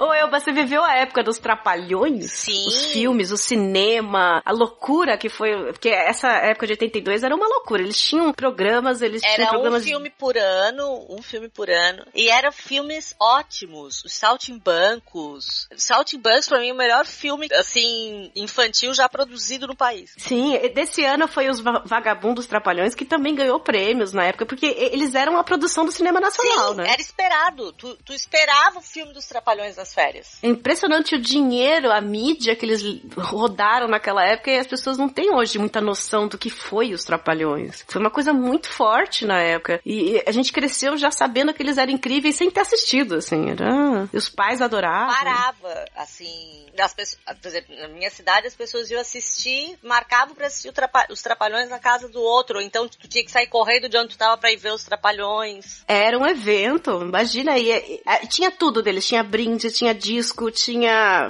chaveiro, tudo também. Eles eram a, a marca Trapalhões, né? É, não, os Trapalhões foram, assim, era extremamente preconceituoso, eram piadas, assim, extremamente machistas, racistas, preconceituosas, mas era muito bom. Era muito bom. E, mas era um retrato da época também, Sim, né? era o que era aquela época. A gente tá fazendo muito isso de julgar coisas de 30 anos e 40 anos atrás, mas sem estar há 30 anos atrás, né? A gente Sim, tá era, outra época. era aquela realidade. Desenhos daquela época também. Pica-pau. É, o Pica-pau, Pernalonga, Perna era- longa, Tom e Jerry. É, eles são completamente fora do prumo, né? É, as musiquinhas, né, do Atirei o Pau no Gato. Ah, mas a musiquinha, a musiquinha até hoje eu acho meio exagerada a pessoa querer mudar. Eu também acho. Tem, tem coisas que ficaram na geração e tá tudo certo. Não... Ah, tu sabe que tá errado, então tá, tá errado. Mas assim, ah, mudar a letra, não. Lembra Gato Mia? Tipo, Era tipo Brincar bater no gato. Sim. E aí alguém te falava miau porque bateu no gato. E aí era um esconde-esconde em que você batia no gato. A A brincadeira gente era essa. aproveitava pra bater na pessoa, né? Isso. Isso, gente. A finalidade não era. A finalidade era só encontrar. Era só encontrar, mas aí você batia na pessoa e ela tinha que fazer miau. Tu gritava gato mia e a pessoa miava. Daí tu ia pelo som, descobriu onde a pessoa tava. É, a queimada, por exemplo, não brinca mais de queimada na escola. Era a gente simplesmente. Queimada era aula para era uma brincadeira pra te vingar dos A outros. gente simplesmente pegar uma bola extremamente pesada de meia ou de alguma coisa e tacar na, pessoa. Era isso. Tu mirava a cara. Não, e vocês já brincaram de garrafão? Garrafão, Que garrafão. Tu desenha um garrafão no chão, garrafão, bota. Eu não lembro qual era a dinâmica do jogo, mas eu sei que em algum momento tu tinha que pegar a pessoa. E o pegar a pessoa, ele se transformava no da tapa de mão, a tapa assim, na nuca dos outros e deixasse a marca dele. Cara, o recreio no meu, na minha escola era violento. Era de tapa. E, eu- e quando a gente batia, quando passava Fusca Azul? Tinha isso Porra, aí? meu pai teve Fusca Azul por 10 anos. Ai, Ah coitada. Todo mundo se batia. Não, a gente não tinha isso. Ah, não tinha aí. Porque ó, aqui era, era engraçado. É uma geração que se batia o tempo A gente todo. se pegava na porrada. É verdade. Meu Deus. As brincadeiras eram disso, ó. Lá a gente chama de ré, lá em Santa Catarina. Ré de pegar, ré de esconder. Uhum. É, tem lugar que é pique, né? Aqui no Rio é pique. Pi- Pique esconde, é, pique. E é. tem o, o pique, o, a ré de bandeira, né? Pique bandeirinha. Ah, aqui é pique bandeira. É, então, Isso. ali, a puxada que tu dava da pessoa pra outra linha, ali tu já arrancava três dentes da pessoa. Ai, gente. Sim. As brincadeiras eram brutas, né? Era uma coisa delicada. Tinha um paredão na minha escola que eu segurava os meninos. Daí, ou seja, brincava de menino pega menina, menina pega menino. É, era um ré- uma ré de pegar. Quando, era, quando éramos nós a, pegar, a pegarmos os meninos, eu cuidava do paredão. Cara, o que eu batia? Eu tinha um mesmo que eu levantava pelo pescoço. Assim. E as meninas podiam bater mais, porque tinha desculpa que era menina, né? Sim. Sim, a gente era delicada. É. Uma vez o guri levantou a minha saia, eu dei uma porrada nele. Eu passei o- vários anos da minha infância indo de calça comprida pra escola, porque a minha perna era inteira roxa de brincadeira dessa. Jesus. Eu morria de vergonha, parecia que eu apanhava em casa, sabe? Eu tô sentindo uma leve vergonha de mim, no caso, porque há uns anos atrás, os meus amigos e eu, a gente ainda brincava disso. Mas é muito bom. caso. Não, e eu me acidentei de um jeito.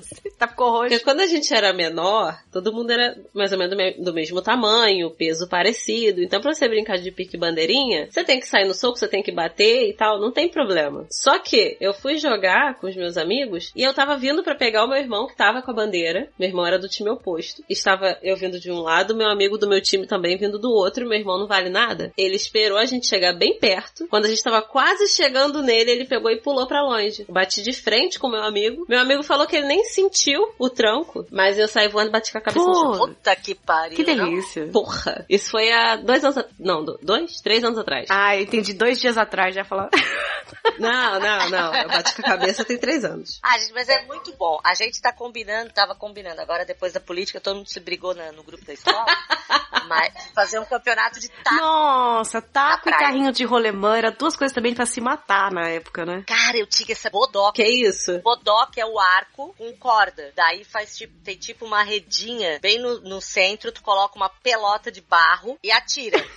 Eu sempre fui muito tansa. Eu tenho a ponta do dedo destruída por causa daquilo, porque eu nunca acertei um tiro. E o meu avô me, me dava bodoque. Bodoque, funda. Gente. E não podia chegar, mostrar em casa. Não, tu não podia chorar, porque senão tu ia apanhar E não podia cima. mostrar em casa. Eu lembro várias vezes eu escondendo da minha mãe as coisas, sabe? Como se fosse uma criminosa que tinha roubado um banco e tal. Não podia mostrar. Meu Deus do céu. Ai, que delícia, né? Os anos 80. Não falamos nem a metade, né? Eu me quebrava sozinha. Eu arranquei dois dentes com uma colher, coisas assim.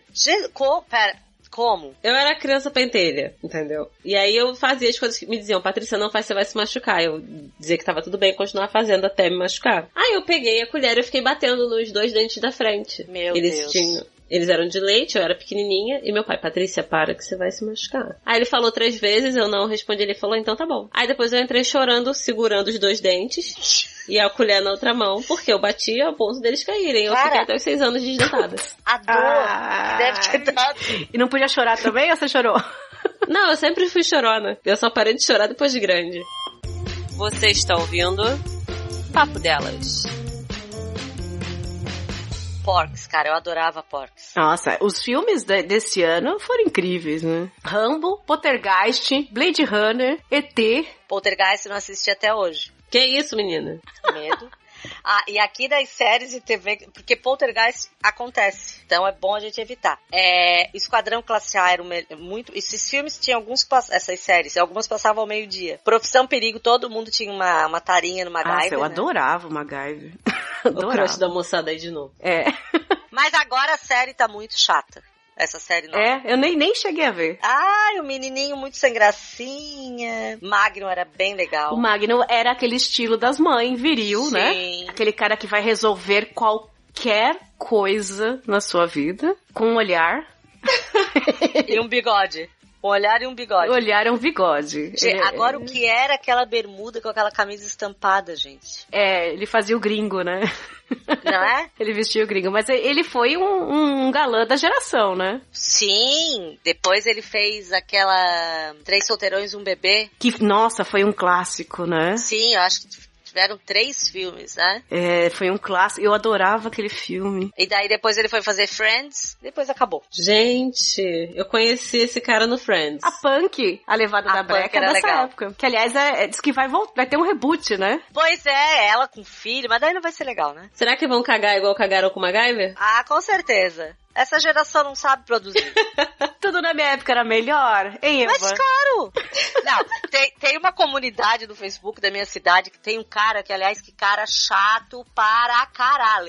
Ele posta coisa tal de página da nostalgia, não sei das coisas. 24 horas. O cara, eu acho que ele mora lá naquele, naquele grupo. Daí ele postou um dia desse. Ah, porque esta geração não vai saber o que é esperar numa fila de orelhão. Daí eu fui obrigada a falar, mas graças a Deus eles não vão prestar. Graças a Deus, eu ia sorte, falar isso. né? A parte de entretenimento, de música, a gente pode até dizer que era, tinha muita coisa boa, mas tinha muita coisa ruim Tinha. também. A gente tem um, um saudosismo, né, que todo mundo tem da sua geração, não é a gente anos 80. Tem a galera de cada geração que nasceu tem o seu saudosismo. Mas dizer que aquela época, na nossa vida, no dia a dia, era melhor, Não era, cara. imagina que era melhor, era uma dificuldade do Cacete. Olha, eu lembro que o meu tio foi daqueles primeiros decassegues que ficaram lá no Japão pra ganhar dinheiro. Ah. Todo mundo chorou muito, eu não esqueço disso, eu era criança, todo mundo chorou muito no aeroporto porque nunca mais ia falar com ele. E era essa a sensação, porque a ligação telefônica pro Japão Era o salário do ano, né? era o salário do ano. E aí ele combinou que uma vez por mês ele ia ligar do orelhão lá no Japão, que já era aquele cartãozinho, não era ficha, já era cartão no Japão. Olha que moderno. Já era cartão. E aí ele comprava um cartão de 10 minutos, que era caríssimo, tipo, do salário dele, pra falar 10 minutos uma vez por mês. E fazia fila no telefone pra falar: Oi, tudo bem? Você tá bem? Um beijo, tchau. Aí a outra: Oi, tudo bem? Você tá bem? Um beijo, tchau. E era esse desespero na época. Vê, vê que coisa. Assim, a gente tá falando de uma coisa que parece que faz milhares de anos, né? Não, não faz. Faz pouco tempo. Há pouco tempo a gente não se comunicava, não tinha o que fazer. Era muito difícil. A vida das pessoas era muito difícil. A economia era muito difícil. Eh, Não, eh, não tem como eu dizer, sinceramente, que era melhor naquela eu época. acho que teve uma mudança muito mais rápida dos 80 pra cá do que chegar até os 80, assim, né? Em- em- A, a gente tudo. viveu um século em 30 anos, Foi né? uma coisa muito doida. Muito doida mesmo, assim, da, da- né? A minha geração, que foi a primeira a usar computadores pessoais, foi a primeira a ter acesso à internet em universidade. Eu acredito que a nossa geração eu- vai ser estudada pro resto da eternidade como uma geração de transição que viu o analógico e o digital acontecer. Sim, assim. sim. Eu, eu tive computador pela primeira vez com 17 anos. Eu tive celular com 19 anos. Então eu passei toda essa, essa vida sem ter nada disso. A gente tem noção do que é. E depois veio toda uma geração que não faz a mínima Sim, ideia. e foi uma coisa muito rápida. Eu lembro que teve um aniversário meu que ninguém me ligou, porque eu não, eu não tava em casa, né? Eu só ia estar em casa à noite. Ninguém me ligou pra me dar parabéns porque não tinha como falar comigo. Porque eu tava estudando, não tinha telefone e dali eu tava. Eu só ia chegar em casa à noite, daí sim eu poderia receber as ligações. Cara, hoje. Que era comum. Que era uma coisa comum. E daí assim, pra eu ligar pra casa. Ah, sim, não tinha telefone no meu apartamento. Pra eu ligar pra casa, eu tinha que pegar uma fila filha da puta no, no orelhão do condomínio que eu morava, que era um condomínio que morava quase dois mil estudantes, a maioria estudante, quase duas mil pessoas, a maioria estudante. Então ficava aquelas filas quilométricas ali, né? De tu ter que pedir pra pessoa sair. E hoje, eu consigo falar o dia inteiro, se eu quiser, com a minha filha pelo WhatsApp. Eu sei onde ela tá, porque eu posso monitorar o celular dela. É, hoje a gente tá vivendo um extremo contrário, né? Que você consegue monitorar 24 horas qualquer pessoa. É uma coisa. qualquer Cara, hoje eu coisa. recebi um e-mail do Google me mostrando o que eu fiz durante o mês. Isso é assustador.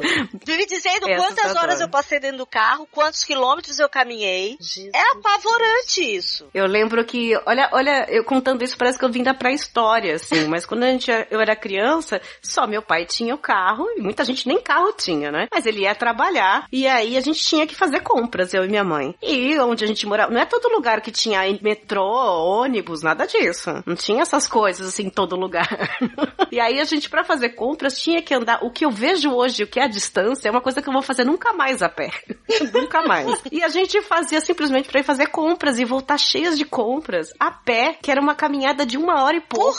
Meu Deus. Pra voltar com aquilo. E eu, eu, eu reclamava, eu chorava. Eu lembro que era criança, eu enchia o saco. E coitado da minha mãe, ela que tava fazendo Mas tudo, por né? que, que teu pai não fazia isso quando chegava do trabalho? Porque foi uma época que meu pai trabalhava muito, chegava tarde, ele tinha. E tinha ainda essa coisa dos anos 80 do tipo, ele trabalha e eu faço isso, entendeu? Cada um É, tá no seu é. quadrado, né? Então imagina que ele vai no mercado, né? Não é, assim- não é pra homem isso. E aí ela que fazia tudo. E, e eu, eu lembro que eu reclamava, eu, eu odiava ela por isso. Porra, coitada. mas caminhar uma hora e pouco, cara. Mas ela me levava porque não podia me deixar sozinha em casa, né? Não, não tinha babá, né? Não tinha com quem deixar. E ela me levava. E era um, era um sofrimento aquilo pra levar as coisas, pra voltar as coisas. Imagina que isso acontece hoje, né? Primeiro que Pede você tem Uber. um mercadinho na rua. Toda rua tem um mercadinho. Toda rua tem um transporte. As pessoas reclamam muito das condições, tudo bem. Mas olha a diferença, né? E se for fazer compra grande, você pega um Uber e vai. É. Não, você você pode chamar em É, casa. pode fazer a compra pelo, pelo computador. Não, é, Sim. eu sinto falta de muitas coisas, assim. Eu sinto falta de carta, Ah, eu de papel de também. carta. Mas também era um mês, né? Era um mês pra receber Mas notícia. era eu e minha legal, prima, a gente cara. tem a mesma idade, a gente trocava carta. Só que assim, a gente falava um mês, aí demorava 15 dias, aí voltava. Mas aí tu tinha que relembrar o assunto inteiro e tu ia respondendo parágrafo por parágrafo. Gravar fita cassete cara, eu adorava fazer isso. A gente gravava as besteiradas, falando besteirada. Minha prima tem umas duas guardadas, eu tenho até medo. Mas assim. Dava de presente, fita cassete. Gravava no rádio. Sim, tu tinha que apertar rápido lá pra não atrapalhar a gravação. Eu sinto falta de muita coisa, sabe? Eu acho, eu acho hoje as coisas assim muito impessoais. Eu acho que não tem, que as pessoas, apesar dos anos 80 serem assim extremamente preconceituosos em tudo, eu acho que se tinha mais cuidado com o outro. Mas você sabe que eu acho que tá vendo friamente, isso está associado ao trabalho que você tem pra fazer alguma coisa. E isso dá mais alma ao material. A impressão hoje em dia, com tudo muito fácil, você não precisa saber nada sobre assunto nenhum. Você põe no Google e lê, simplesmente. Tá com tudo muito fácil, dá a impressão que qualquer coisa que a pessoa faz pra você, ou mesmo um presente que a gente dava de fita cassete e tal, tinha um trabalho de um dia inteiro, de semana inteira. Hoje não, né? Você faz uma playlist no Spotify.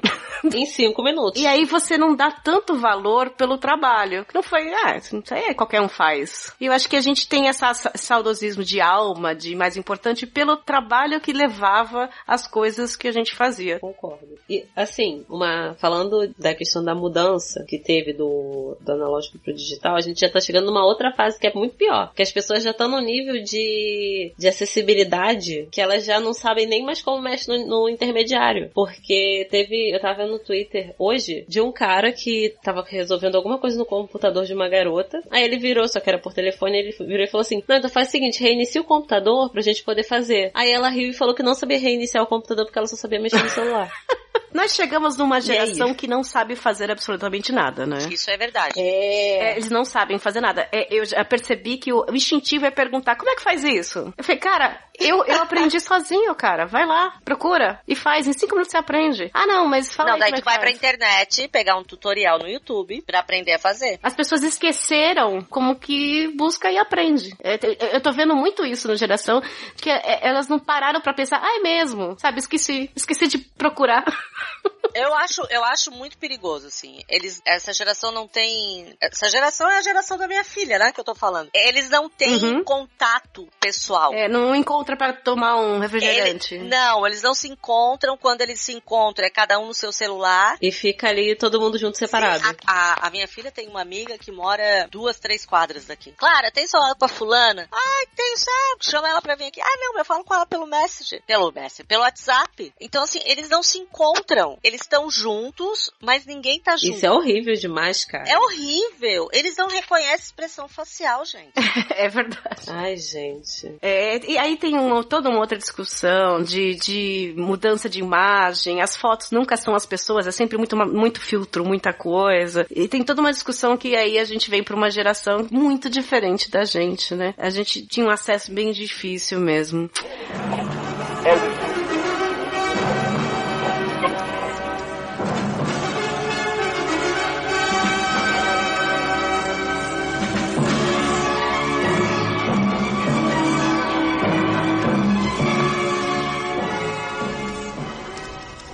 Do QG das apurações da Rede Globo em São Paulo, mais um show de eleições. No segundo dia de apurações, a situação já está definida na maioria dos estados brasileiros. Mas a expectativa continua em grandes centros eleitorais. Eu anotei aqui Minas Gerais, Pará, Pernambuco e Rio de Janeiro. Marília Gabriela.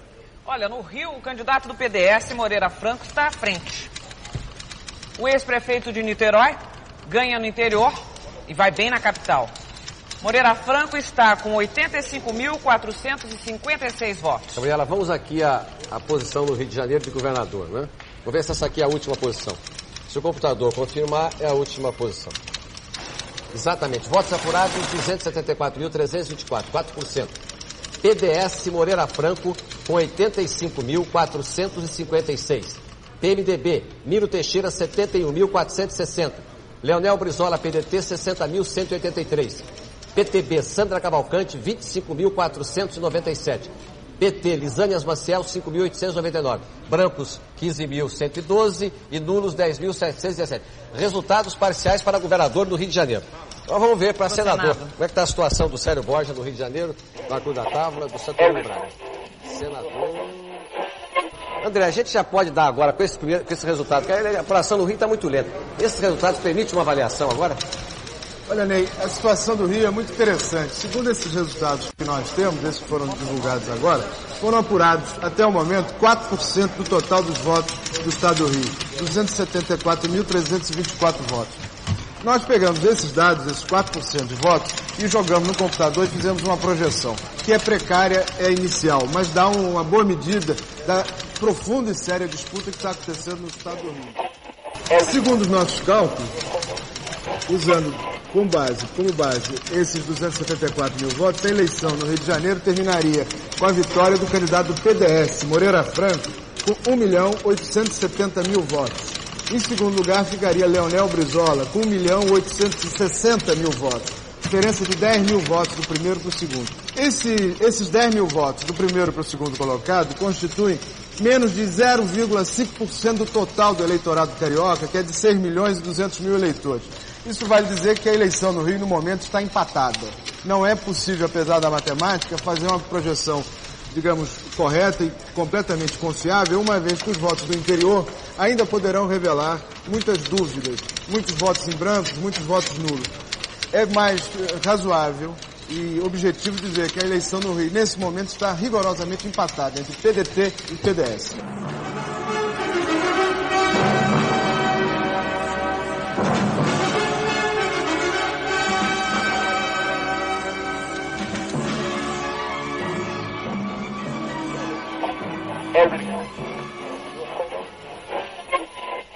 Boa noite. O show das eleições entrevista hoje o candidato do PDT ao governo do Rio, Leonel Brizola.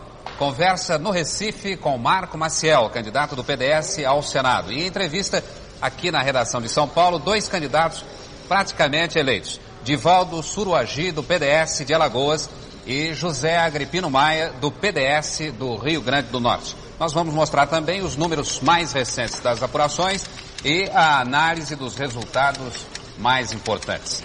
E a frase do dia é do cacique chavante Mário Juruna, candidato a deputado federal pelo PDT do Rio de Janeiro. Ele falou à repórter Leda Nagli no estúdio do Rio hoje de manhã. O índio quer apito. Então branco costumando dizer, índio quer apito. Não é índio quer apito, índio quer poder hoje.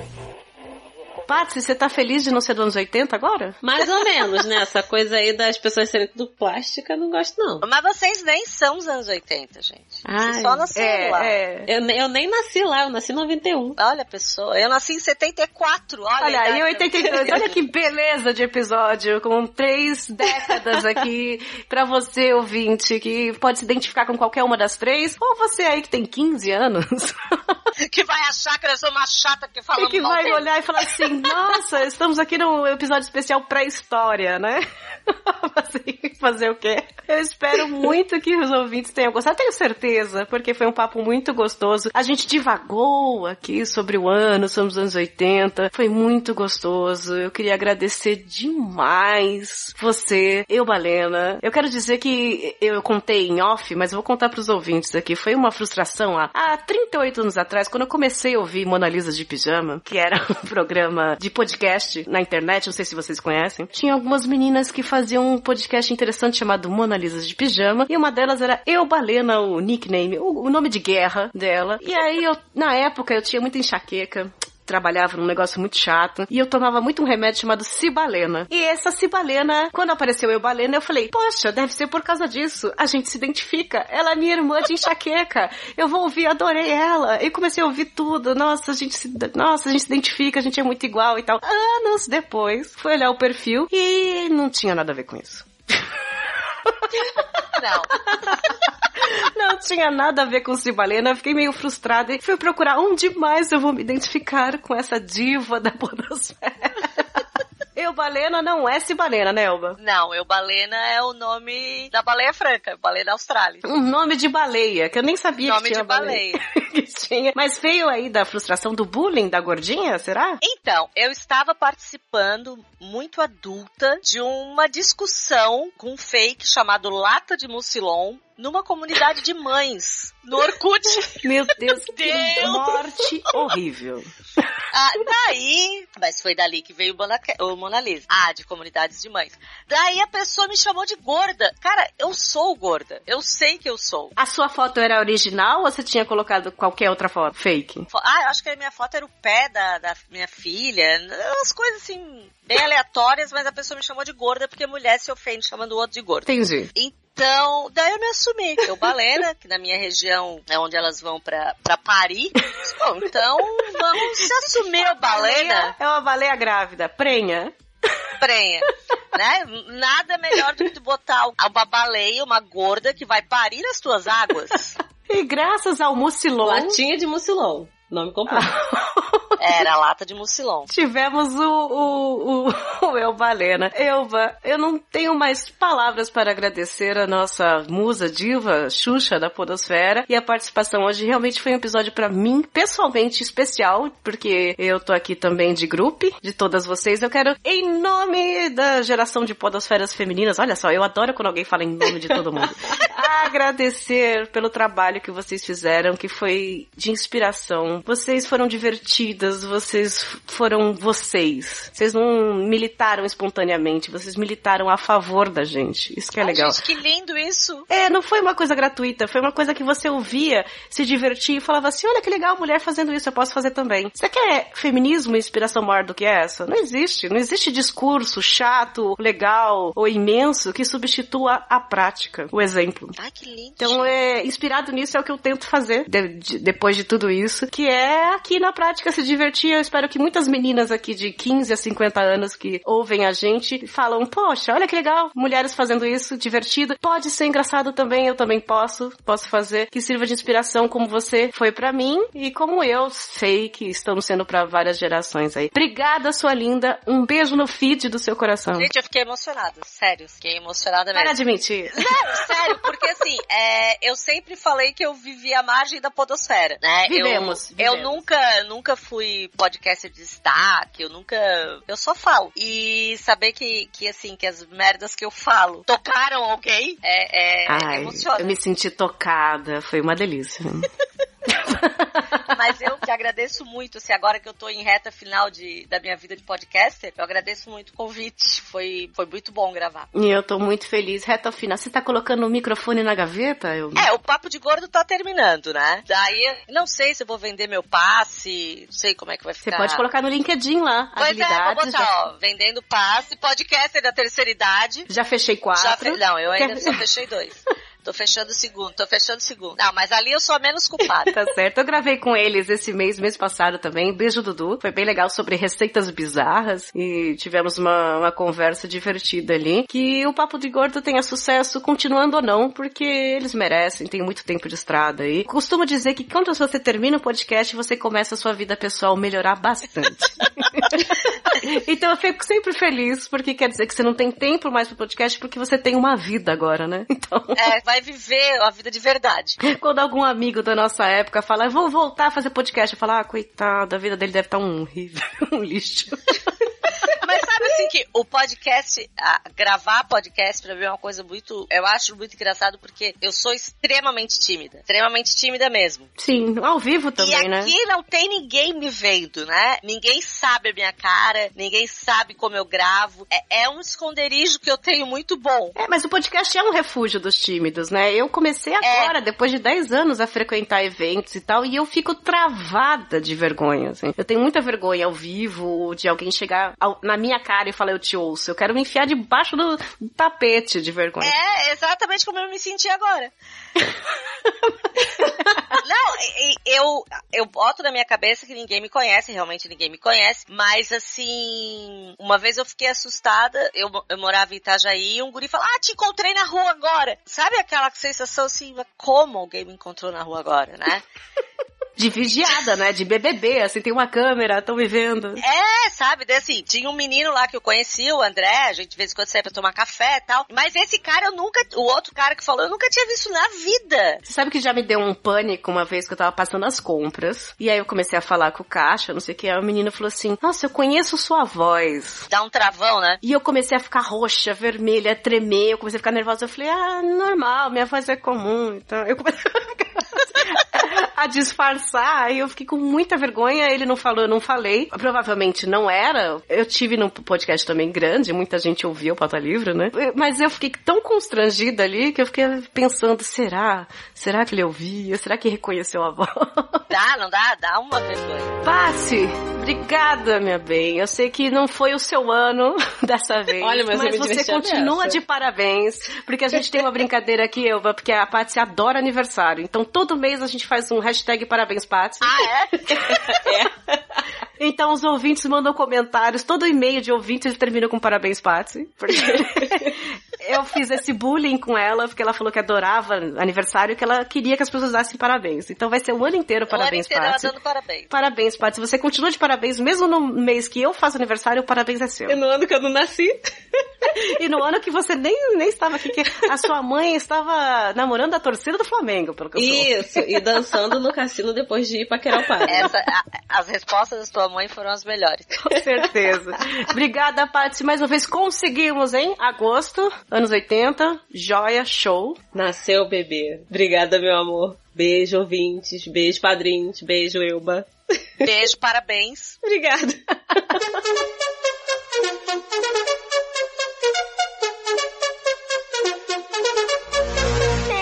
com esse saudosismo de que naquela época, e a gente terminando aqui dizendo, não foi tão bom assim, ou foi, eu não sei. Eu quero ouvir de vocês, ouvintes. Como é que foi 1982 pra você? Você estava vivo? Você estava no ventre? Você estava pensando em nascer? Você já estava na faculdade pegando a torcida do Flamengo? Eu não sei. Por favor, aqui nos nossos comentários, conte pra gente o que você achou desse episódio. E muito obrigada, meus padrinhos, meus piquepeiros, meus bens. Um beijo no feed do coração de vocês e até o próximo.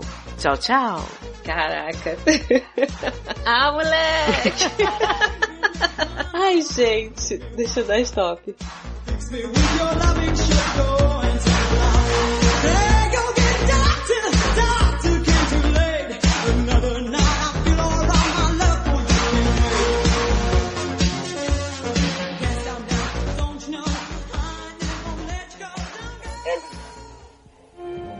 Poeta Carlos Drummond de Andrade recebe o carinho de muitas homenagens por 80 anos de amor e poesia. O ano que hoje começa, começa com um canto fraternal de Carlos Drummond de Andrade. No meio da rua, a mensagem do poeta dita por Lima Duarte. Como é hora de desejar, eu desejo a todos os da minha rua e de todas as ruas do mundo um ano bom e barato. Mas tem que ser um ano bom e barato. Se for bom e caro, não adianta. Se for barato e ruim, também não interessa. Tem que ser 1983 um ano bom e barato para ser um anozinho decente. Bom não quer dizer exageradamente feliz. Também não precisa tanto, que nós não estamos muito acostumados a essas maravilhas. De repente seria até de estranhar se 1983 nos chegasse lambuzado de mel e cheirando a lavanda. O ano será bom se nos trouxer uma relativa paz externa e consequente paz interior. Mas a paz é uma conquista diária. É mês após mês, ano após ano. Diz a história que a paz é apenas um intervalo entre duas guerras. Então, então queremos um intervalo maior. Um homem em paz consigo mesmo e com os outros homens, em harmonia com o universo. Se cada um de nós fizer um discreto e perseverante exercício de boa vontade, 1983 sorrirá um pouco para toda a gente. Boas festas! Comida, saúde, escola, pescovinho que vem chegando e pede passagem. Vamos desejar que em 1983 floresçam algumas esperanças políticas semeadas em 15 de novembro. Que o Brasil caminhe tranquilo, trabalhe, se divirta com a graça de Deus, nosso Senhor Jesus Cristo.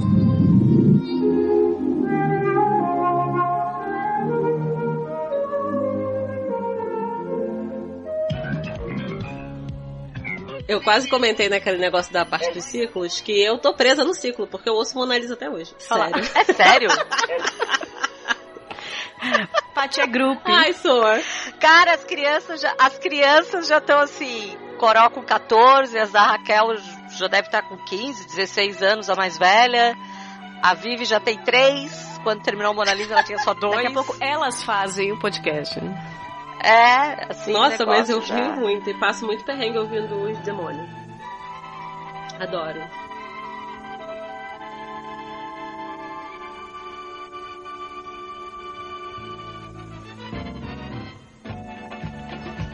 Meninos de Brodowski, de Portinari. Cândido Portinari tinha especial ternura pelas crianças. Pintou e desenhou muitos meninos de Brodowski, que afinal de contas eram todos o menino de Brodowski que ele foi. Através da pureza das crianças de Portinari, através da criança que existe em cada um de nós, a nossa mensagem otimista. Paz ao Brasil e ao mundo em 83.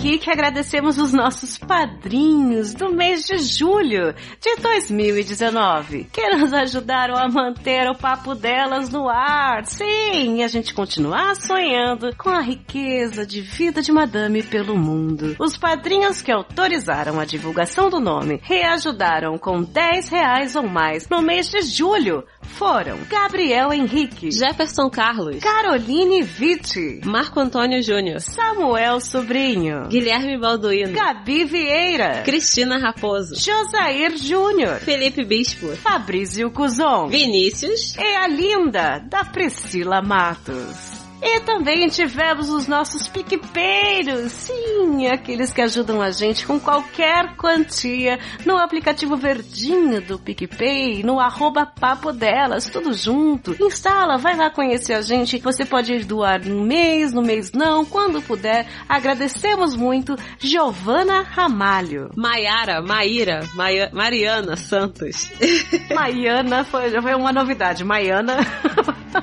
e Carlos Cruz. Fica aqui o nosso agradecimento, mesmo os que doaram menos de 10 reais e aos que preferiram não terem os seus nomes divulgados. Todos vocês estão sendo muito, mas muito importante pra gente. Beijo no lóbulo de cada um e vida longa e rica para todos nós, seus lindos. Contamos com vocês e alguns outros, quem sabe, para o próximo mês. Hashtag Gratiluz.